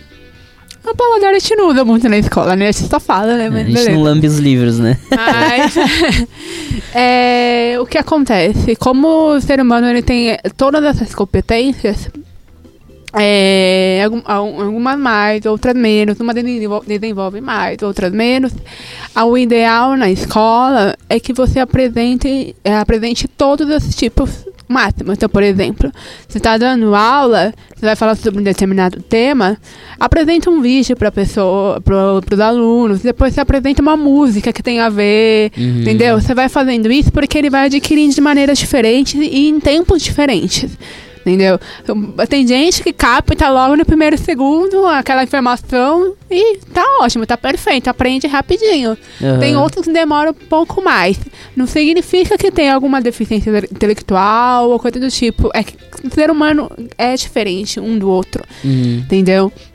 É, no caso, a minha, minha ex-esposa, ela, ela precisava do vínculo emocional Uhum. com, com quem tava ensinando. Tanto que quando eu ensinava as coisas pra ela, ela aprendia, ela pegava a maior parte das coisas de primeira.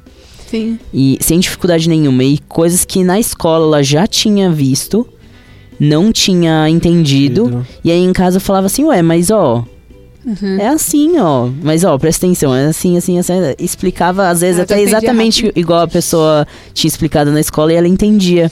Fala, nossa, mas como é que eu não consegui entender isso é, na mas escola? existe mesmo. Existe, inclusive, é, na- no- como eu tô me formando agora, tem vários TCCs. E um deles fala sobre a, a relação entre aluno e professor e como isso afeta no na aprendizagem na, na criança. Uhum. Entendeu? Porque isso é extremamente importante. A gente está vivendo uma mu- mudança faz um tempo, né? Desde a ditadura militar na educação brasileira. Que ela tá mudando, ela tá melhorando, ela tá ruim ainda, mas já tá meio. já tá num caminho, entendeu? Agora com esse negócio da PEC, eu não sei como é que vai ser, né? Mas é, a gente teve um. é, deu um passo gr- grande. Até agora falta muita coisa ainda para melhorar. Mas a gente já está começando a ter é, uma relação, a gente está aprendendo, a gente está conscientizando que o professor precisa ter uma relação mais saudável com o aluno de uma forma dialética, né? Uhum. Então, por exemplo, o afeto vem na forma de conversa, não é só mais o professor falando, entendeu? É né? Você imagina, né? Uhum. Aquele, tem aquele, aquele, aquele clipe lá do Pink Floyd, Sim. que os alunos estão sentados na cadeira e os, os professores estão extremamente autoritários. Só ele que manda, é ele que manda Passa nas lugar. carteiras carregou na mão, né? É. Só dando reguada na carteira, assim, né? Isso, isso existe, é da, da palmatória, né? Sim. Então, é o castigo que eles davam, a gente não, obviamente, não usa mais isso, a gente já é considerado um absurdo dentro da escola, justamente porque isso corta também a festividade, é, É a questão do direito da criança, né? É. Se você está agredindo uma criança, isso já a gente já considera como uma coisa absurda, né? E, tem, e além disso, o que acontece é que tem muitas coisas relacionadas ao, ao psicológico. Então, assim, tem professores que não têm é, não tem essa não percebem que a, o diálogo que ele usa pra, com a criança às vezes afeta a apren- a aprendizagem dela porque ela acaba é, adquirindo um certo medo o receio que acaba bloqueando essa aprendizagem então o importante é que na sala de aula a professora crie uma Um ambiente seguro. É, um ambiente seguro para as crianças, né? Porque as crianças percebem, mesmo que você não fale alguma coisa, elas percebem quando você está potencializando uma criança e está despotencializando ela, Uhum. entendeu? Seja por qual o motivo for. Isso acontece Eu muito. fico imaginando como que deve ser pra um deficiente na sala de aula, porque quando eu era menor, eu escrevia com as duas mãos. E eu demorei, acho que até a segunda ou terceira série, assim, pra escolher uma mão. E, mas a minha professora da primeira série, é, ela ficava forçando eu usar a mão direita. Ela, tudo ela ficava mudando meu lápis pra mão direita. E aí eu pegava com a esquerda de novo. É, e- É. Então, E, e aí eu fico imaginando se eu tivesse a dificuldade em, tipo, ah, eu tenho 30 anos. Uhum. Então era, vai, na. Na sétima sé- na primeira série eu tinha 7 anos, vai, Sim, 15 anos atrás, né? Mais de 15 anos atrás. É. Tá velho, né? é, há mais de 15 anos atrás, se eu tive essa dificuldade com uma coisa que já era considerada absurdo na época, imagina uma criança que, que uma pessoa que tem a mesma idade que eu hoje, que sofreu, né, sim. com uma deficiência. É, e o problema maior é, é o quanto mais tardio é, é o convívio da criança com, com, a, com a di- diversidade, com a diferença, é, pior é, é esse tratamento, né? Uhum. Hoje a gente fala muito de bullying, né? Uhum. É, E, e, assim, isso é inerente da criança. Criança. Primeiro que a criança ela sofre de. É, é, por que, que uma criança ela assiste to- toda, toda hora o mesmo filme? Por que, que você pega a criança, ela assiste o DVD lá do Carros, aí termina Carros, aí você fala, quer assistir o quê? Carros. uhum. Mas por que carro? Porque ela tem, ela tem é, acho que se não me engano, chama neofobia, se eu não me engano. Ela tem medo do novo. Ela tem medo de Ah. assistir alguma coisa diferente e não gostar. Então ela vai fazer o que? Ela vai insistir naquilo que ela já conhece. Imagina uma criança que ela nunca viu nada de diferente na vida dela. Pra ela, todas as, as crianças são lindas, normais, completas. E aí ela é jogada numa sala de aula onde ela olha para um lado tem um cadeirante. Uhum. Aí do outro lado ela vê um moleque andando com uma bengala que não enxerga. Aí um outro lá que tá com um negocinho pendurado no ouvido porque não ouve. Imagina o choque na cabeça até da. é, não tô nem. Assim. Levando pra todos os lados, assim. É, é- é um trauma pra essa criança também. E aí, a- por não saber lidar com o diferente, ela vai querer sacanear, ela vai querer fazer brincadeiras que não deveriam e tudo mais. Mas por Uhum. quê? Porque ela não foi educada pra isso antes. Uhum. Então, isso daí. Mas é, tudo isso que você falou, Malu, eu achei muito legal. E, e você falando de- de- dessa. Da, desse convívio e tudo mais, é, é, é importante até inclusive, é, volta até pra mim, que assim, tem aquele ditado que educação vem de berço, e tudo isso que você falou da escola, se a criança também já não tem isso em casa, Aham. né, ela, ela vai sofrer muito. Então a pessoa com deficiência, se a família não, não aceita bem isso, se não trata bem, pô, não precisa voltar muito. Se você pegar 20 anos atrás, qual era o destino de uma criança cega? Era morar num quarto dos fundos, escuro, ouvindo rádio o dia inteiro. Sim. É triste. Qual era a profissão?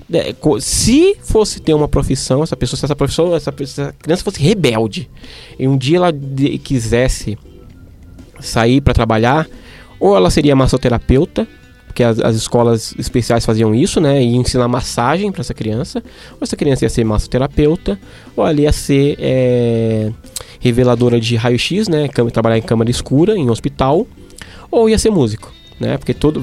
É, é a lenda, né? Que todo. Nossa, cara, você deve ter um ouvido perfeito, você deve ser um baita músico. Coitado, cara, eu toco. Eu, mal- eu toco campainha desafinado. É, eu acho que é, da questão da casa e tal, isso é muito importante também. Inclusive, assim, é, eu acho que a maioria das coisas vem por falta de informação, né? Sim. Sobre as deficiências em geral. E eu, o, que, o que eu vejo é que isso existe um, é, mais interesse na escola justamente porque os professores já saem formados sabendo que vai conhecer crianças diferentes. Uhum. Isso, pelo menos na minha experiência na, na faculdade agora, é que os professores desde o começo já falam, ó, você vai conviver com diversas pessoas diferentes, vai ser difícil, mas não é impossível, entendeu? E tem essa questão da família, da resistência da família, né, que ela já pensa, pô, é, meu filho é, é, é deficiente, então ele vai ser é, dependente de mim o resto da vida. Não vou poder colocar ele no mundo, porque o mundo é perigoso pra ele, Sim. sabe? É, não é, É, se que você mu- tratar ele como um bichinho de pelúcia, sim, vai ser mesmo perigoso. Né? É, é tipo, e realmente ver a pessoa com deficiência como uma pessoa inferior a ela. Uhum. Entendeu? Uma pessoa que não é capaz de fazer as coisas. Só que assim, eu sempre, eu sempre apoiei esse negócio, meu, deixa a criança viver. Tipo, ai, ela vai atravessar a rua, ela vai ser atropelada. Não, calma. Vamos no lado dela, Vamos deixa ela andar ela, né? pra ver o que, que ela faz. É tipo, deixar a criança viver. Entendeu? Crescer, porque isso vai fazer parte da experiência dela. Isso pega a memória dela, entendeu? Ela vai crescendo. É assim que qualquer criança cresce. Por isso que eu falo, é, tipo, é, toda criança é capaz de crescer, toda criança é capaz de aprender, sabe? É, cada uma tem o seu tempo, cada uma tem o seu jeito de aprender. E acho que isso tem, tem que ser respeitado em todos os ambientes, principalmente na, em, ca- em casa também, entendeu? Só que aí existe muito preconceito, as pessoas, e o que eu acho muito interessante, como forma professor que já está preparado, assim, não, não assim, 100% preparado, porque você tem que se especializar também, né? Mas assim, é, tá preparado para lidar com pessoas diferentes, para aprender também a criar esse vínculo entre escola e família, entendeu? Então, se a, a criança já chega é, lá na escola, uma, pe- uma criança com deficiência chega na escola, ela já tá, sei lá, completamente atrasada porque a família protegeu ela, mu é, prote- protegeu muito ela e tal, pelos motivos dela. A professora pode apresentar isso, perceber, ela vai perceber de alguma forma que é o- as capacidades da criança, capa- as capacidades da criança. Então ela vai poder apresentar isso para os pais. Professora, o que seu filho faz. Entendeu? Como que isso deve ser pros pais, entendeu? Dentro deles. Fala, pô, meu filho tá fazendo, as coisas, meu, meu filho tá aprendendo.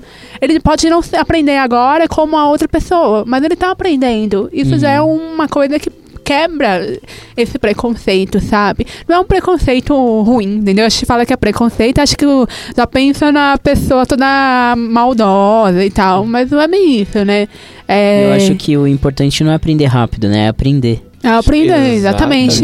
Eu acho que a questão da autonomia é, ao ponto de partida para fundamental. Eu eu- a gente busca isso, principalmente pelo mundo ser muito visual, né? É, eu acho é, assim, é, obviamente eu não quero colocar aqui pesos pra nada na vida, mas assim, para pessoa com deficiência auditiva, né? co- Como a própria Malu colocou, assim, a maior dificuldade para ela, na verdade, em toda a trajetória dela foi realmente a parte de comunicação, exatamente por isso, né? Poxa, preciso falar com o cliente, não, mas o cliente quer falar por telefone, cara. Nossa, é. Não dá, né, meu amigão? Não dá. Mas assim, agora pra pessoa com deficiência visual. Por quê, né? Ele é- quer ouvir minha voz, É, né? pessoa com deficiência visual é, acaba sendo. é, O nosso maior problema, por exemplo, é, é a autonomia e a independência. Por quê? Porque, cara, eu quero descer do metrô e embarcar no outro trem tranquilamente. Por que, que eu tenho que ficar meia hora esperando a boa vontade de um funcionário? Sair da onde ele estiver fazendo o que ele estiver fazendo para vir me ajudar. Não tô questionando aqui o trabalho do jovem cidadão, né? né? Cara, é um, é um trabalho excelente. Mas o mundo ideal seria o o metrô não precisar ter essas pessoas. Seria eu poder desmarcar de qualquer trem, embarcar em qualquer trem, chegar em qualquer estação.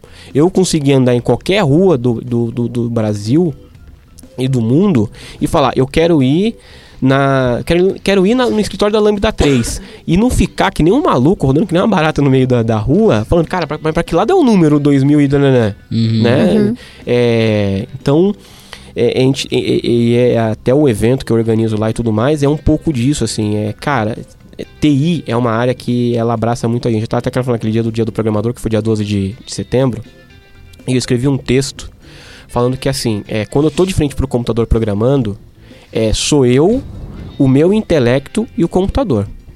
E pouco importa se eu enxergo, se eu não enxergo, se eu sou branco, se eu sou preto, se eu sou pardo, se eu sou homem, se eu sou mulher, se eu, se eu, se eu sou gay, se eu sou lésbico, não, não importa. E, e o, o, pro computador, ele, ele, quer, ele tá lá falando assim, cara, conversa comigo, me dá uma ordem que eu vou é, executar e vou executar da melhor forma possível e tudo mais. E aí eu falei assim, cara, a gente tem muito a aprender com as máquinas. Não, é- não, é- não, Uhum. a, a- esse negócio de inteligência artificial, a gente não tá ensinando. a- Talvez a gente piore as máquinas, que a gente tá ensinando a máquina a ser como a gente, e talvez a gente crie um problemão. Né? Sendo que não é o contrário, a gente tinha que aprender isso com a máquina, que cara, não, não importa quem tá do seu lado, como é a pessoa do seu lado, né? Importa só que ela esteja ali e você trate ela da melhor forma possível e que ela te trate da melhor forma possível, né? Uhum. É, eu concordo com você. Isso. É, eu acho que a competência é o que importa, né, nesse caso. assim. Sim. E é, depois eu vou passar, Alex, pra você colocar no, no link do no post aí do, do podcast um vídeo no YouTube, que é um vídeo que toda vez que eu assisto eu choro, Uhum. que é um É. vídeo muito lindo, que é um menino chamado Arthur. Ele deve ter seus 3, 4 anos, no máximo. Ele é cego. Aham. E ele mora num- numa casa super humilde com a mãe. E na- é, no mesmo terreno mora a avó. Só que a, a avó ela mora no andar de cima, ela tem que subir, ele tem que subir uma escada. E aí a mãe tá filmando ele com o celular. E inventa pra ele, fala assim: Ah, pega pra mim a panela lá com a avó que eu preciso. Ela não precisa, ela só queria filmar ele. E ele fala assim: Não, mãe, mas eu não consigo. Ele ela fala: Você consegue sim. Vai lá pegar a panela pra mim com a sua avó. E aí ele vai andando pelo terreno, e é um terreno meio irregular e tudo mais, tem umas plantinhas, ele vai todo com medo, ele pisa no matinho, ele fica, ai bicho, não sei o que, vai lá, pega a panela com a avó e traz, assim, e a mãe, inclusive, tá, que tá filmando, ela tá chorando, né? Mas assim, cara, todo mundo tem que fazer isso com seu filho com deficiência. É verdade. Todo mundo, assim. Tem que Eu- forçar ele ao limite, né? Cara, é o limite Claro que impõe é protegendo, né, mas exatamente. Ela não, limite. ela não colocou ele pra ir na padaria do outro lado da rua, atravessando cinco avenidas gigantes. Não. Uhum. É, dentro do ambiente controlado, põe ele pra, pra, pra testar todos os limites dele, ver até onde ele consegue chegar e aonde ele não conseguir, conseguir chegar, você não vai chegar pra ele e falar, você tá limitado aqui.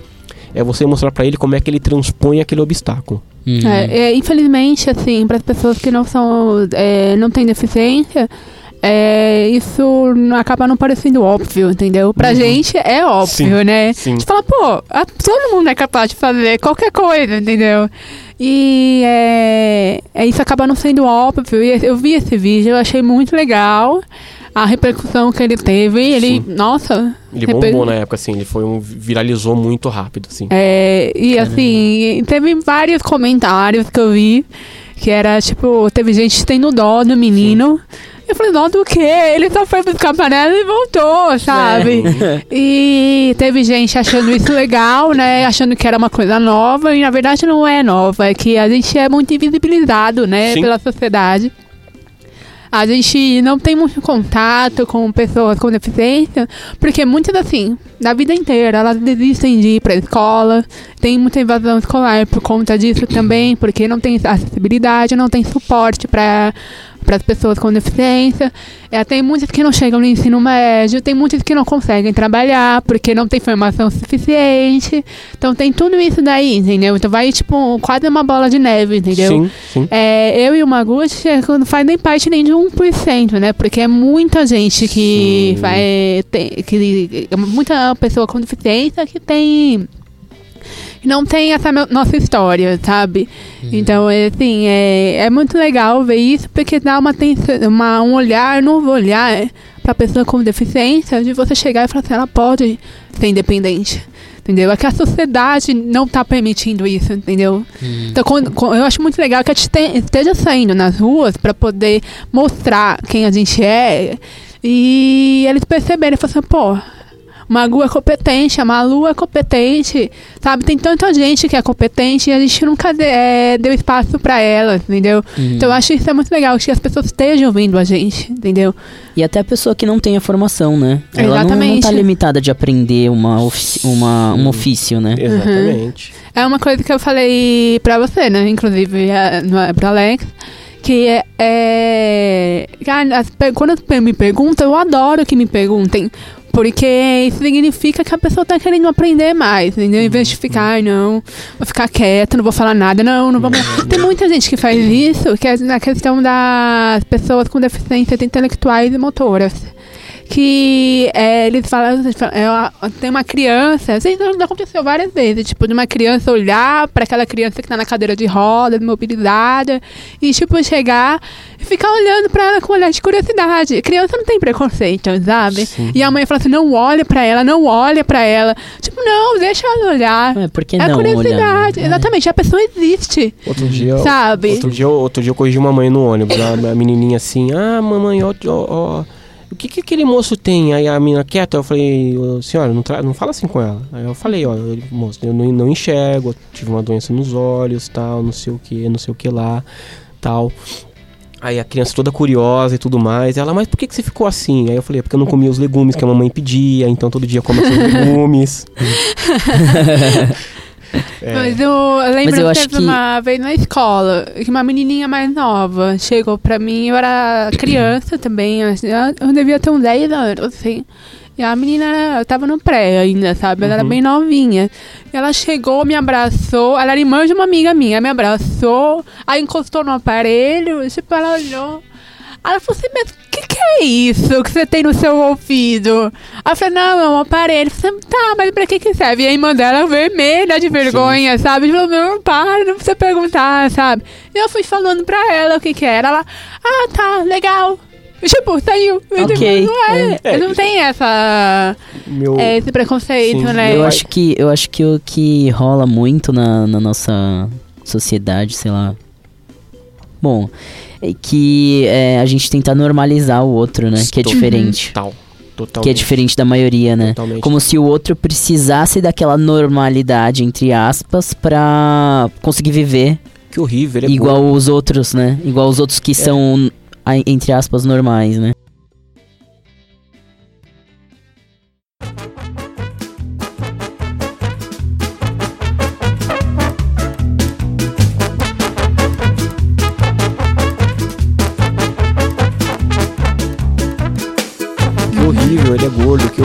Magro, que horrível, ele é baixo, que horrível, ele é alto, que É, horrível. vamos, vamos ajudar ele a comer pra É, engordar, pra vamos ajudar ele a não comer pra pra emagrecer. Vamos dar um olho biônico pra ele pra ele enxergar. Chegar, vamos dar um ouvido exatamente. biônico pra ele. E, e, assim, ouvir? Só, só, só focando aqui nas crianças mesmo, é, meu pai, meus pais separaram, minha- meu pai casou de novo e teve duas filhas. Então tem uma que tem seis, a Isabela, e a Júlia, que são os nossos xodós, cara, de, de três anos. E a Isabela brinca comigo desde pequena, inclusive ela gosta de brincar de esconde-esconde comigo. Eles falam, caraca, mas como assim uma criança que tá brincando com um cego de esconde-esconde? Então ela manda eu contar e depois fala que já se escondeu, aí eu fico procurando ela pela casa. E a primeira vez que a gente tava brincando, ela se escondeu debaixo da mesa. E eu não conseguia achar ela, né? E tal. E Uhum. Aí eu tô procurando de um lado, procurando do outro, cadê a Isabela, cadê a Isabela? Aí de repente eu ouço uma vozinha vindo debaixo da mesa. Tô debaixo da mesa. né? Ela te ajudando, né? É, e a gente não, brinca direto. E aí, é, nesse feriado, a- elas foram lá pra casa. E aí a, eu tava brincando com a mais nova, a Júlia, né? Que tem três anos. E a Júlia, ah, não sei o que, tô brincando com não sei o que, tô brincando com não sei o que. Aí eu falei, aí eu chamei a Júlia pra perto de mim e falei assim, Júlia, te explicar uma coisa.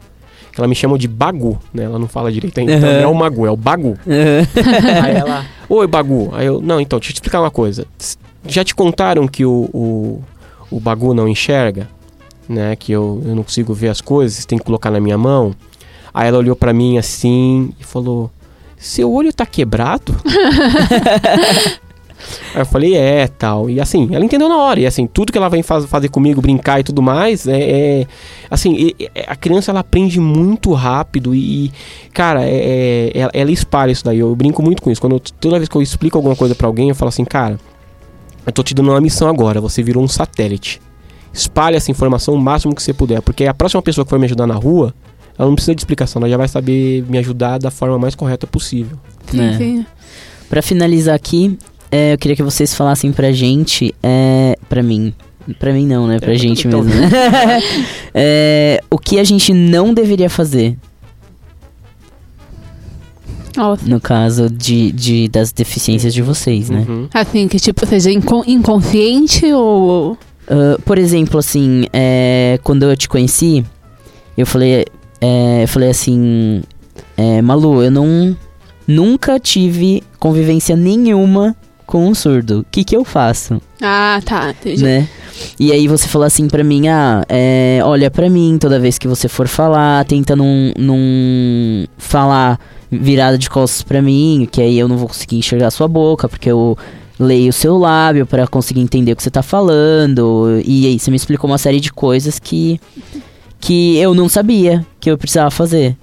Que se eu não tivesse perguntado pra você, eu provavelmente ia Ia- falar com outro É, surdo costas, de né? costas pra pessoa normal, né? Tô arrasando aqui.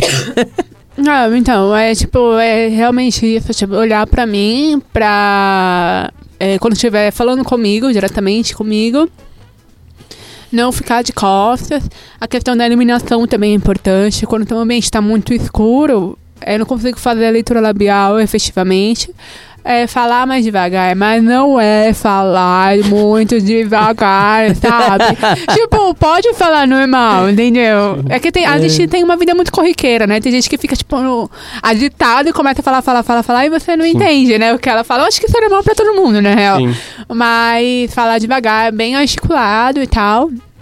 E é basicamente isso. Ah, e colocar na, transcrição também na- no podcast seria bom, tá? Não queria dar indireta. É, Mas. eu, que- eu queria pedir desculpa. eu queria Ai. aproveitar já o gancho e pedir desculpa, porque eu tinha prometido pra Malu que ia colocar transcrição nos, nos podcasts e eu não consegui colocar no primeiro, né? É, já logo de é, cara né? já errei, né? É uma boa. Mas é, agora que tá pronto o podcast, Já e agora que eu tô gravando vários pra ter gordura, né? Não, qualquer Eu coisa vou- eu vocês podem. colocar. Acho que eu acho que é legal fazer nessa questão da transcrição é trabalho voluntário, entendeu? Sim, Você e- jogar isso pro público e falar assim, ó, gente, a gente precisa transcrever esse, esse podcast e tal. Alguém se habilita a fazer alguma parte, olha- pode dividir, faz cada um 10 minutos, sabe? É completamente normal, porque eu acho que isso é, ativa aquele sentimento de trabalho coletivo. dou, dou, Entendeu? dou até uma dica, hein, Alex? Pô, Ah. a Lambda é uma empresa super conhecida na área de tecnologia e tudo mais. Por que, que vocês não colocam a transcrição como em um repositório no GitHub? Uhum. Que a galera vai lá Poxa. contribuindo. Você cria um repositório no GitHub, cada episódio tem lá o seu ponto MD e a galera vai contribuindo. Eu acho legal isso. legal. Nossa, boa ideia, Magu. É, né? bom, valeu, hein? Né? Boa. Agora você precisa aprender a mexer no GitHub, Malu. Tá vendo? Depois eu te ensino essa parte. né? Que eu acho, acho que é legal. E você, Magu? Legal, até complementando uma coisa que eu acho que a Malu não falou, não é só não falar de costas, mas, por exemplo, ela tá trabalhando lá, fazendo design lá, deixando o site bonitão. Aí você começa atrás dela, Malu? Ah, Malu? Não, direto. cara, é- dá- então, cara, dá um toque no ombro dela, Uhum. né? Que aí ela vai perceber que você quer falar com ela e aí você fala diretamente pra ela. Porque se- se Uhum. você ficar falando com. Não é só a pessoa ficar de costas pra você, né, Malu? É você estar de costas pra pessoa e a pessoa querer falar contigo. É exatamente isso, né? Tipo, Mas é, assim. tem que ficar no meu campo de visão, senão eu não, eu não presto atenção. Meu, é. Mas assim, como- ó, esse negócio de ficar encostando em você é ruim? Depende de como que é esse toque. Eu, meu, eu tenho 22 anos nas costas de experiências. Eu sei quando um, um toque ele é invasivo e quando, quando o toque não é invasivo. Entendeu? Tem uma diferença, porque já passei por situações que é questão do machismo, né? O cara tá, viu que eu era deficiente auditiva e ele aí sentiu no direito de passar a mão dele no meu braço Hum. de um jeito pra chamar atenção. Ele deu essa desculpa de que era pra, ch- pra me me chamar atenção. Sendo Mas que, na verdade, eu tava olhando pra ele, sabe? E ele usou a minha deficiência como uma desculpa de, de fazer isso comigo. Eu me senti completamente desolada na hora, sabe? Sim. Sem saber o que fazer. Foi co- completa- completamente constrangedor pra mim. Então, assim, eu te, é, o toque, ele tem que ser cauteloso. Hum. Primeiro porque, como eu não tô ouvindo, se a pessoa já começa a to- é, fazer aquele toque meio brusco, eu tomo um susto. Sim. Claro, é. Não é? tipo, não é normal fazer isso. Então, assim, depende muito do toque. Tem gente que aparece na frente, sabe? Dá o tchauzinho, ó, já presta atenção, sabe? Tem todas as- essas coisas. Uma coisa que eu acho legal, que já aconteceu em casa, que eu tava lendo um livro, eu tava sem aparelho, né? E sem um aparelho eu não ouço nada. E a minha mãe me chamou atenção pelo, pela luz. Ela ficou piscando. Ela falou, ah, eu já entendi que eu tô chamando atenção. Então, era, pra mim era tranquilo, entendeu? bacana, isso em sala de bacana. aula, de escola de surdos, eles fazem muito isso. Eles, é pra chamar a atenção dos alunos, porque não dá pra bater palma, não dá pra Sim. gritar. É. Então eles, eles acabam usando a, a luminária. Nossa, a que legal, que legal. é. Boa, boa. Nunca tinha pensado legal. nisso. Bem interessante. É, também não. É. Olha só que coisa legal, né? Que a gente É, acabou de aprender. legal. Dá pra aprender muita coisa, meu. Sim, sim. É, inclu- tanto é que eu já vou até fazer, já, já fazer um pedido aqui pro Alex, cara. Eu acho que vale a pena várias rodadas disso daqui, cara, porque tem muita Pois coisa é. pra falar. Com certeza, tem com certeza. muita coisa. É, tem o Juliano também que eu gostaria de, de trazer, que ele não pôde ver, vir hoje, né? Sim. Ah, ele ia vir, aliás, pessoal. O Juliano ia vir aqui pra, pra falar com a gente também, mas ele não conseguiu vir. Então a gente com certeza vamos gravar outro. Uhum. Aham. Tranquilo. Em relação à pessoa com deficiência visual, acho que assim, é, primeiro é, é exatamente esse. Prim- é, primeira coisa, tá? É deficiente visual, não é deficiente auditivo. Então não grite com a gente. Aham. É, né? Ah, acontece muito. Eu tô no metrô e chego assim: Oi, você vai pra onde? Aí, Nossa, nem pra pessoas surdas precisam disso, sabia? É, não. É, né? Como se você fosse ouvir se ele gritasse, né? É, meu, a gente percebe, não é? Sim, Nossa. Sim, sim. Então, assim, primeira coisa é isso. A segunda coisa é não, não me agarre, né? Cara, e- e- toda hora tentam me matar do coração. Eu vou descer a escada, aí eu vou lá, passo a bengala, tá, primeiro degrau. Na hora que eu tô colocando o pé no primeiro degrau, o, primeiro, o pé direito no primeiro degrau, o pessoal me puxa pelo braço. Ah, você vai cair eu. Pelo amor de Deus, eu vou cair porque você tá me puxando, caramba. É. Eu não vou cair porque eu tô descendo do jeito certo. Né? Então, assim, quer abordar, quer oferecer. Primeiro é isso, é perguntar se a pessoa precisa de ajuda ou não. Não é, não é porque eu estou sozinho na rua que eu preciso de ajuda. De- Se, eu, eh, se eu sei onde eu tô, por exemplo, em Santana, eu, me loca... eu ando super bem dentro da estação. Então, perguntou, obviamente, como eu gosto de conversar, se a pessoa oferece ajuda, eu vou aceitar, mas pela educação e para bater papo, não é porque Sim. eu preciso. Mas se você não perguntar e sair puxando, me puxando pelo braço, eu vou ficar muito chateado. Segunda coisa é, você não puxa o meu braço. Você me oferece o seu braço, eu seguro no seu braço e vou me guiando. Por que, que eu seguro no seu braço e não o contrário? Porque primeiro, se você segurar meu braço, você tira todo o meu referencial espacial. Segundo, eu seguro no seu braço porque qualquer movimento que o seu corpo fizer, eu consigo acompanhar. Você descer um degrau, eu vou saber que você desceu um degrau. Se você subir um degrau, eu vou saber que você subiu um degrau. Se você sumiu bruscamente, eu sei que você caiu. Entendi. Né? É, é pelo braço ou pelo ombro?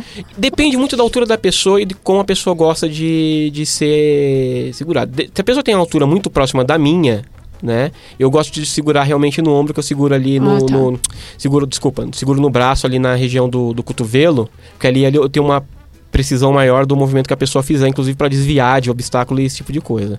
Se a Entendi. pessoa é muito mais baixa do que eu, eu já prefiro segurar no ombro, porque aí vai ficar realmente uma posição é, desconfortável de ficar segurando no, no braço dela, Aham. tá? Uhum. É, terceira coisa, em relação à comunicação, né? É, poxa, tá me explicando alguma coisa? Pode explicar, não tem problema nenhum. Não, não, é, é, não troque verbos. Então, cara, é, eu vi um vídeo, eu assisti a peça, né? Não fica assim, ai meu Deus do céu, ai, você ouviu o filme? Não, ninguém ouve filme, cara, desculpa. Você assiste filme, você vê o filme, tá? É, leio livros e tudo mais. É, pô, é, vai fazer um slide, vi- percebeu que tem uma pessoa com deficiência no, no ambiente, tenta explicar um pouco mais do que tem no slide. É, ou, ou fala pra pessoa, olha, tem, tem, eu tenho algumas imagens muito complicadas aqui nesse slide, né? Muito, muito complexas. É, me chama no, no final da palestra para eu te explicar melhor o que, que tinha nesse, nesse conteúdo, né? Eu acho que isso... Se ela te passar o PDF, ajuda? Então, depende muito, porque a, a, a imagem em si, normalmente eu não consigo saber o que tem nessa imagem, Hum. né? Então, sei lá, a pessoa de... eh, vamos, vamos falar de OML aqui na área de técnica. O cara me mandou um diagrama OML. Pra mim não serve pra nada, Sim. né? Se a pessoa não me explicar que lá não serve de nada. É, O leitor eh, da tela, ele lê texto, só. Só texto, só Hum, texto. entendi. Né? E agora, a- assim, a Google, a Microsoft e a Facebook estão criando algoritmos de inteligência artificial que descrevem as imagens. Uhum. Ainda Legal. tá longe do perfeito, mas já tá num nível assim. Mas pelo menos tá caminhando, né? Não, tá absurdo. O do Google, que chama TensorFlow, cara, tem uma imagem de dois ursos em cima de uma pedra que ele descreve de uma forma que eu falei, caraca, velho, poucas pessoas escreveriam desse jeito. Caramba. É muito bacana. Tá evoluindo bastante. É, e, e- por último, né, acho que mais, não menos importante, tem muita coisa que dá pra falar, mas acho que não menos importante, cara, não tenha medo de perguntar. É, Tem dúvida? Pergunta. O máximo que vai, vou te falar é que você tá errado no que você achava que, tava, que você achava, mas pergunta. E também uma coisa, cara, é, nós somos pessoas normais como qualquer outra. né? A gente só tem realmente, eu, no caso, deficiência visual, a Malu, deficiência auditiva, mas somos pessoas como qualquer outra. É, nós não somos super-heróis. Não é porque eu ponho a fantasia de madrugada e combato bandidos que eu sou super-herói. Não, eu sou uma pessoa normal como qualquer outra. É só uma limitação, né? Exatamente. Não é um, não é um E uma limitação para incapacitador. É, exatamente, é uma limitação, é, é um, é, um, é, é um limitador que assim, com muita coisa, tecnologia mesmo me ajuda a vencer várias barreiras. Então, Uhum. é, pode ser que naquele, você sabe fazer tal coisa? Eu posso dizer para você assim, ó, nesse exato momento não, mas deixa eu fazer uma pesquisa de 5 minutos aqui no Google que eu te falo se eu posso mesmo fazer ou não. É. Então, Eu costumo falar que a gente, é, cada um tem a sua peculiaridade, sabe? sim. É, não limitação, mas peculiaridade. Então, assim, é, eu falo isso porque é, qualquer pessoa é, com que são- é, surda que, que eu for conversar, ela vai ter uma coisa diferente da minha. Conheço gente que não se apoia em leitura labial. No meu caso, é o contrário, entendeu? Então, é cada um se adaptou de uma forma diferente por conta da história, da convivência dela, entendeu? Uhum. Então, assim, é, eu, eu costumo falar isso, porque por- mesmo que uma pessoa tenha deficiência, ela também tem uma peculiaridade, ela prefere mais uma coisa do que outra, ela consegue é, absorver melhor de uma, uma forma do que de outra, entendeu? Tem muita gente que é completamente auditivo, tem muita gente que é completamente visual, Uhum. entendeu? Então, acho que é uma coisa que se desenvolve conforme o tempo, né? Sim. Sim, exatamente, eu concordo. Muito obrigado pela participação de vocês hoje aqui. Nada. A gente agradece, cara. Eu aprendi muito hoje de novo, que é muito legal. Eu gosto muito de aprender sobre essas coisas, sobre a Uhum. diferença, Que sobre bom, como né? as pessoas são, como as pessoas se comportam. Uhum. É, e com certeza vamos fazer mais uma, mais uma rodada dessa aqui. Com certeza, porque ainda tem bastante assunto, né, nesse meio de, de deficiência. Tem Sim. muita coisa pra estudar. Muita. E. E obrigado. Obrigado, só isso. Obrigado. A gente agradece a oportunidade aqui e, bom, novamente, só aguardando a data aí do, da, da próxima gravação, cara. Tá bom. tá bom.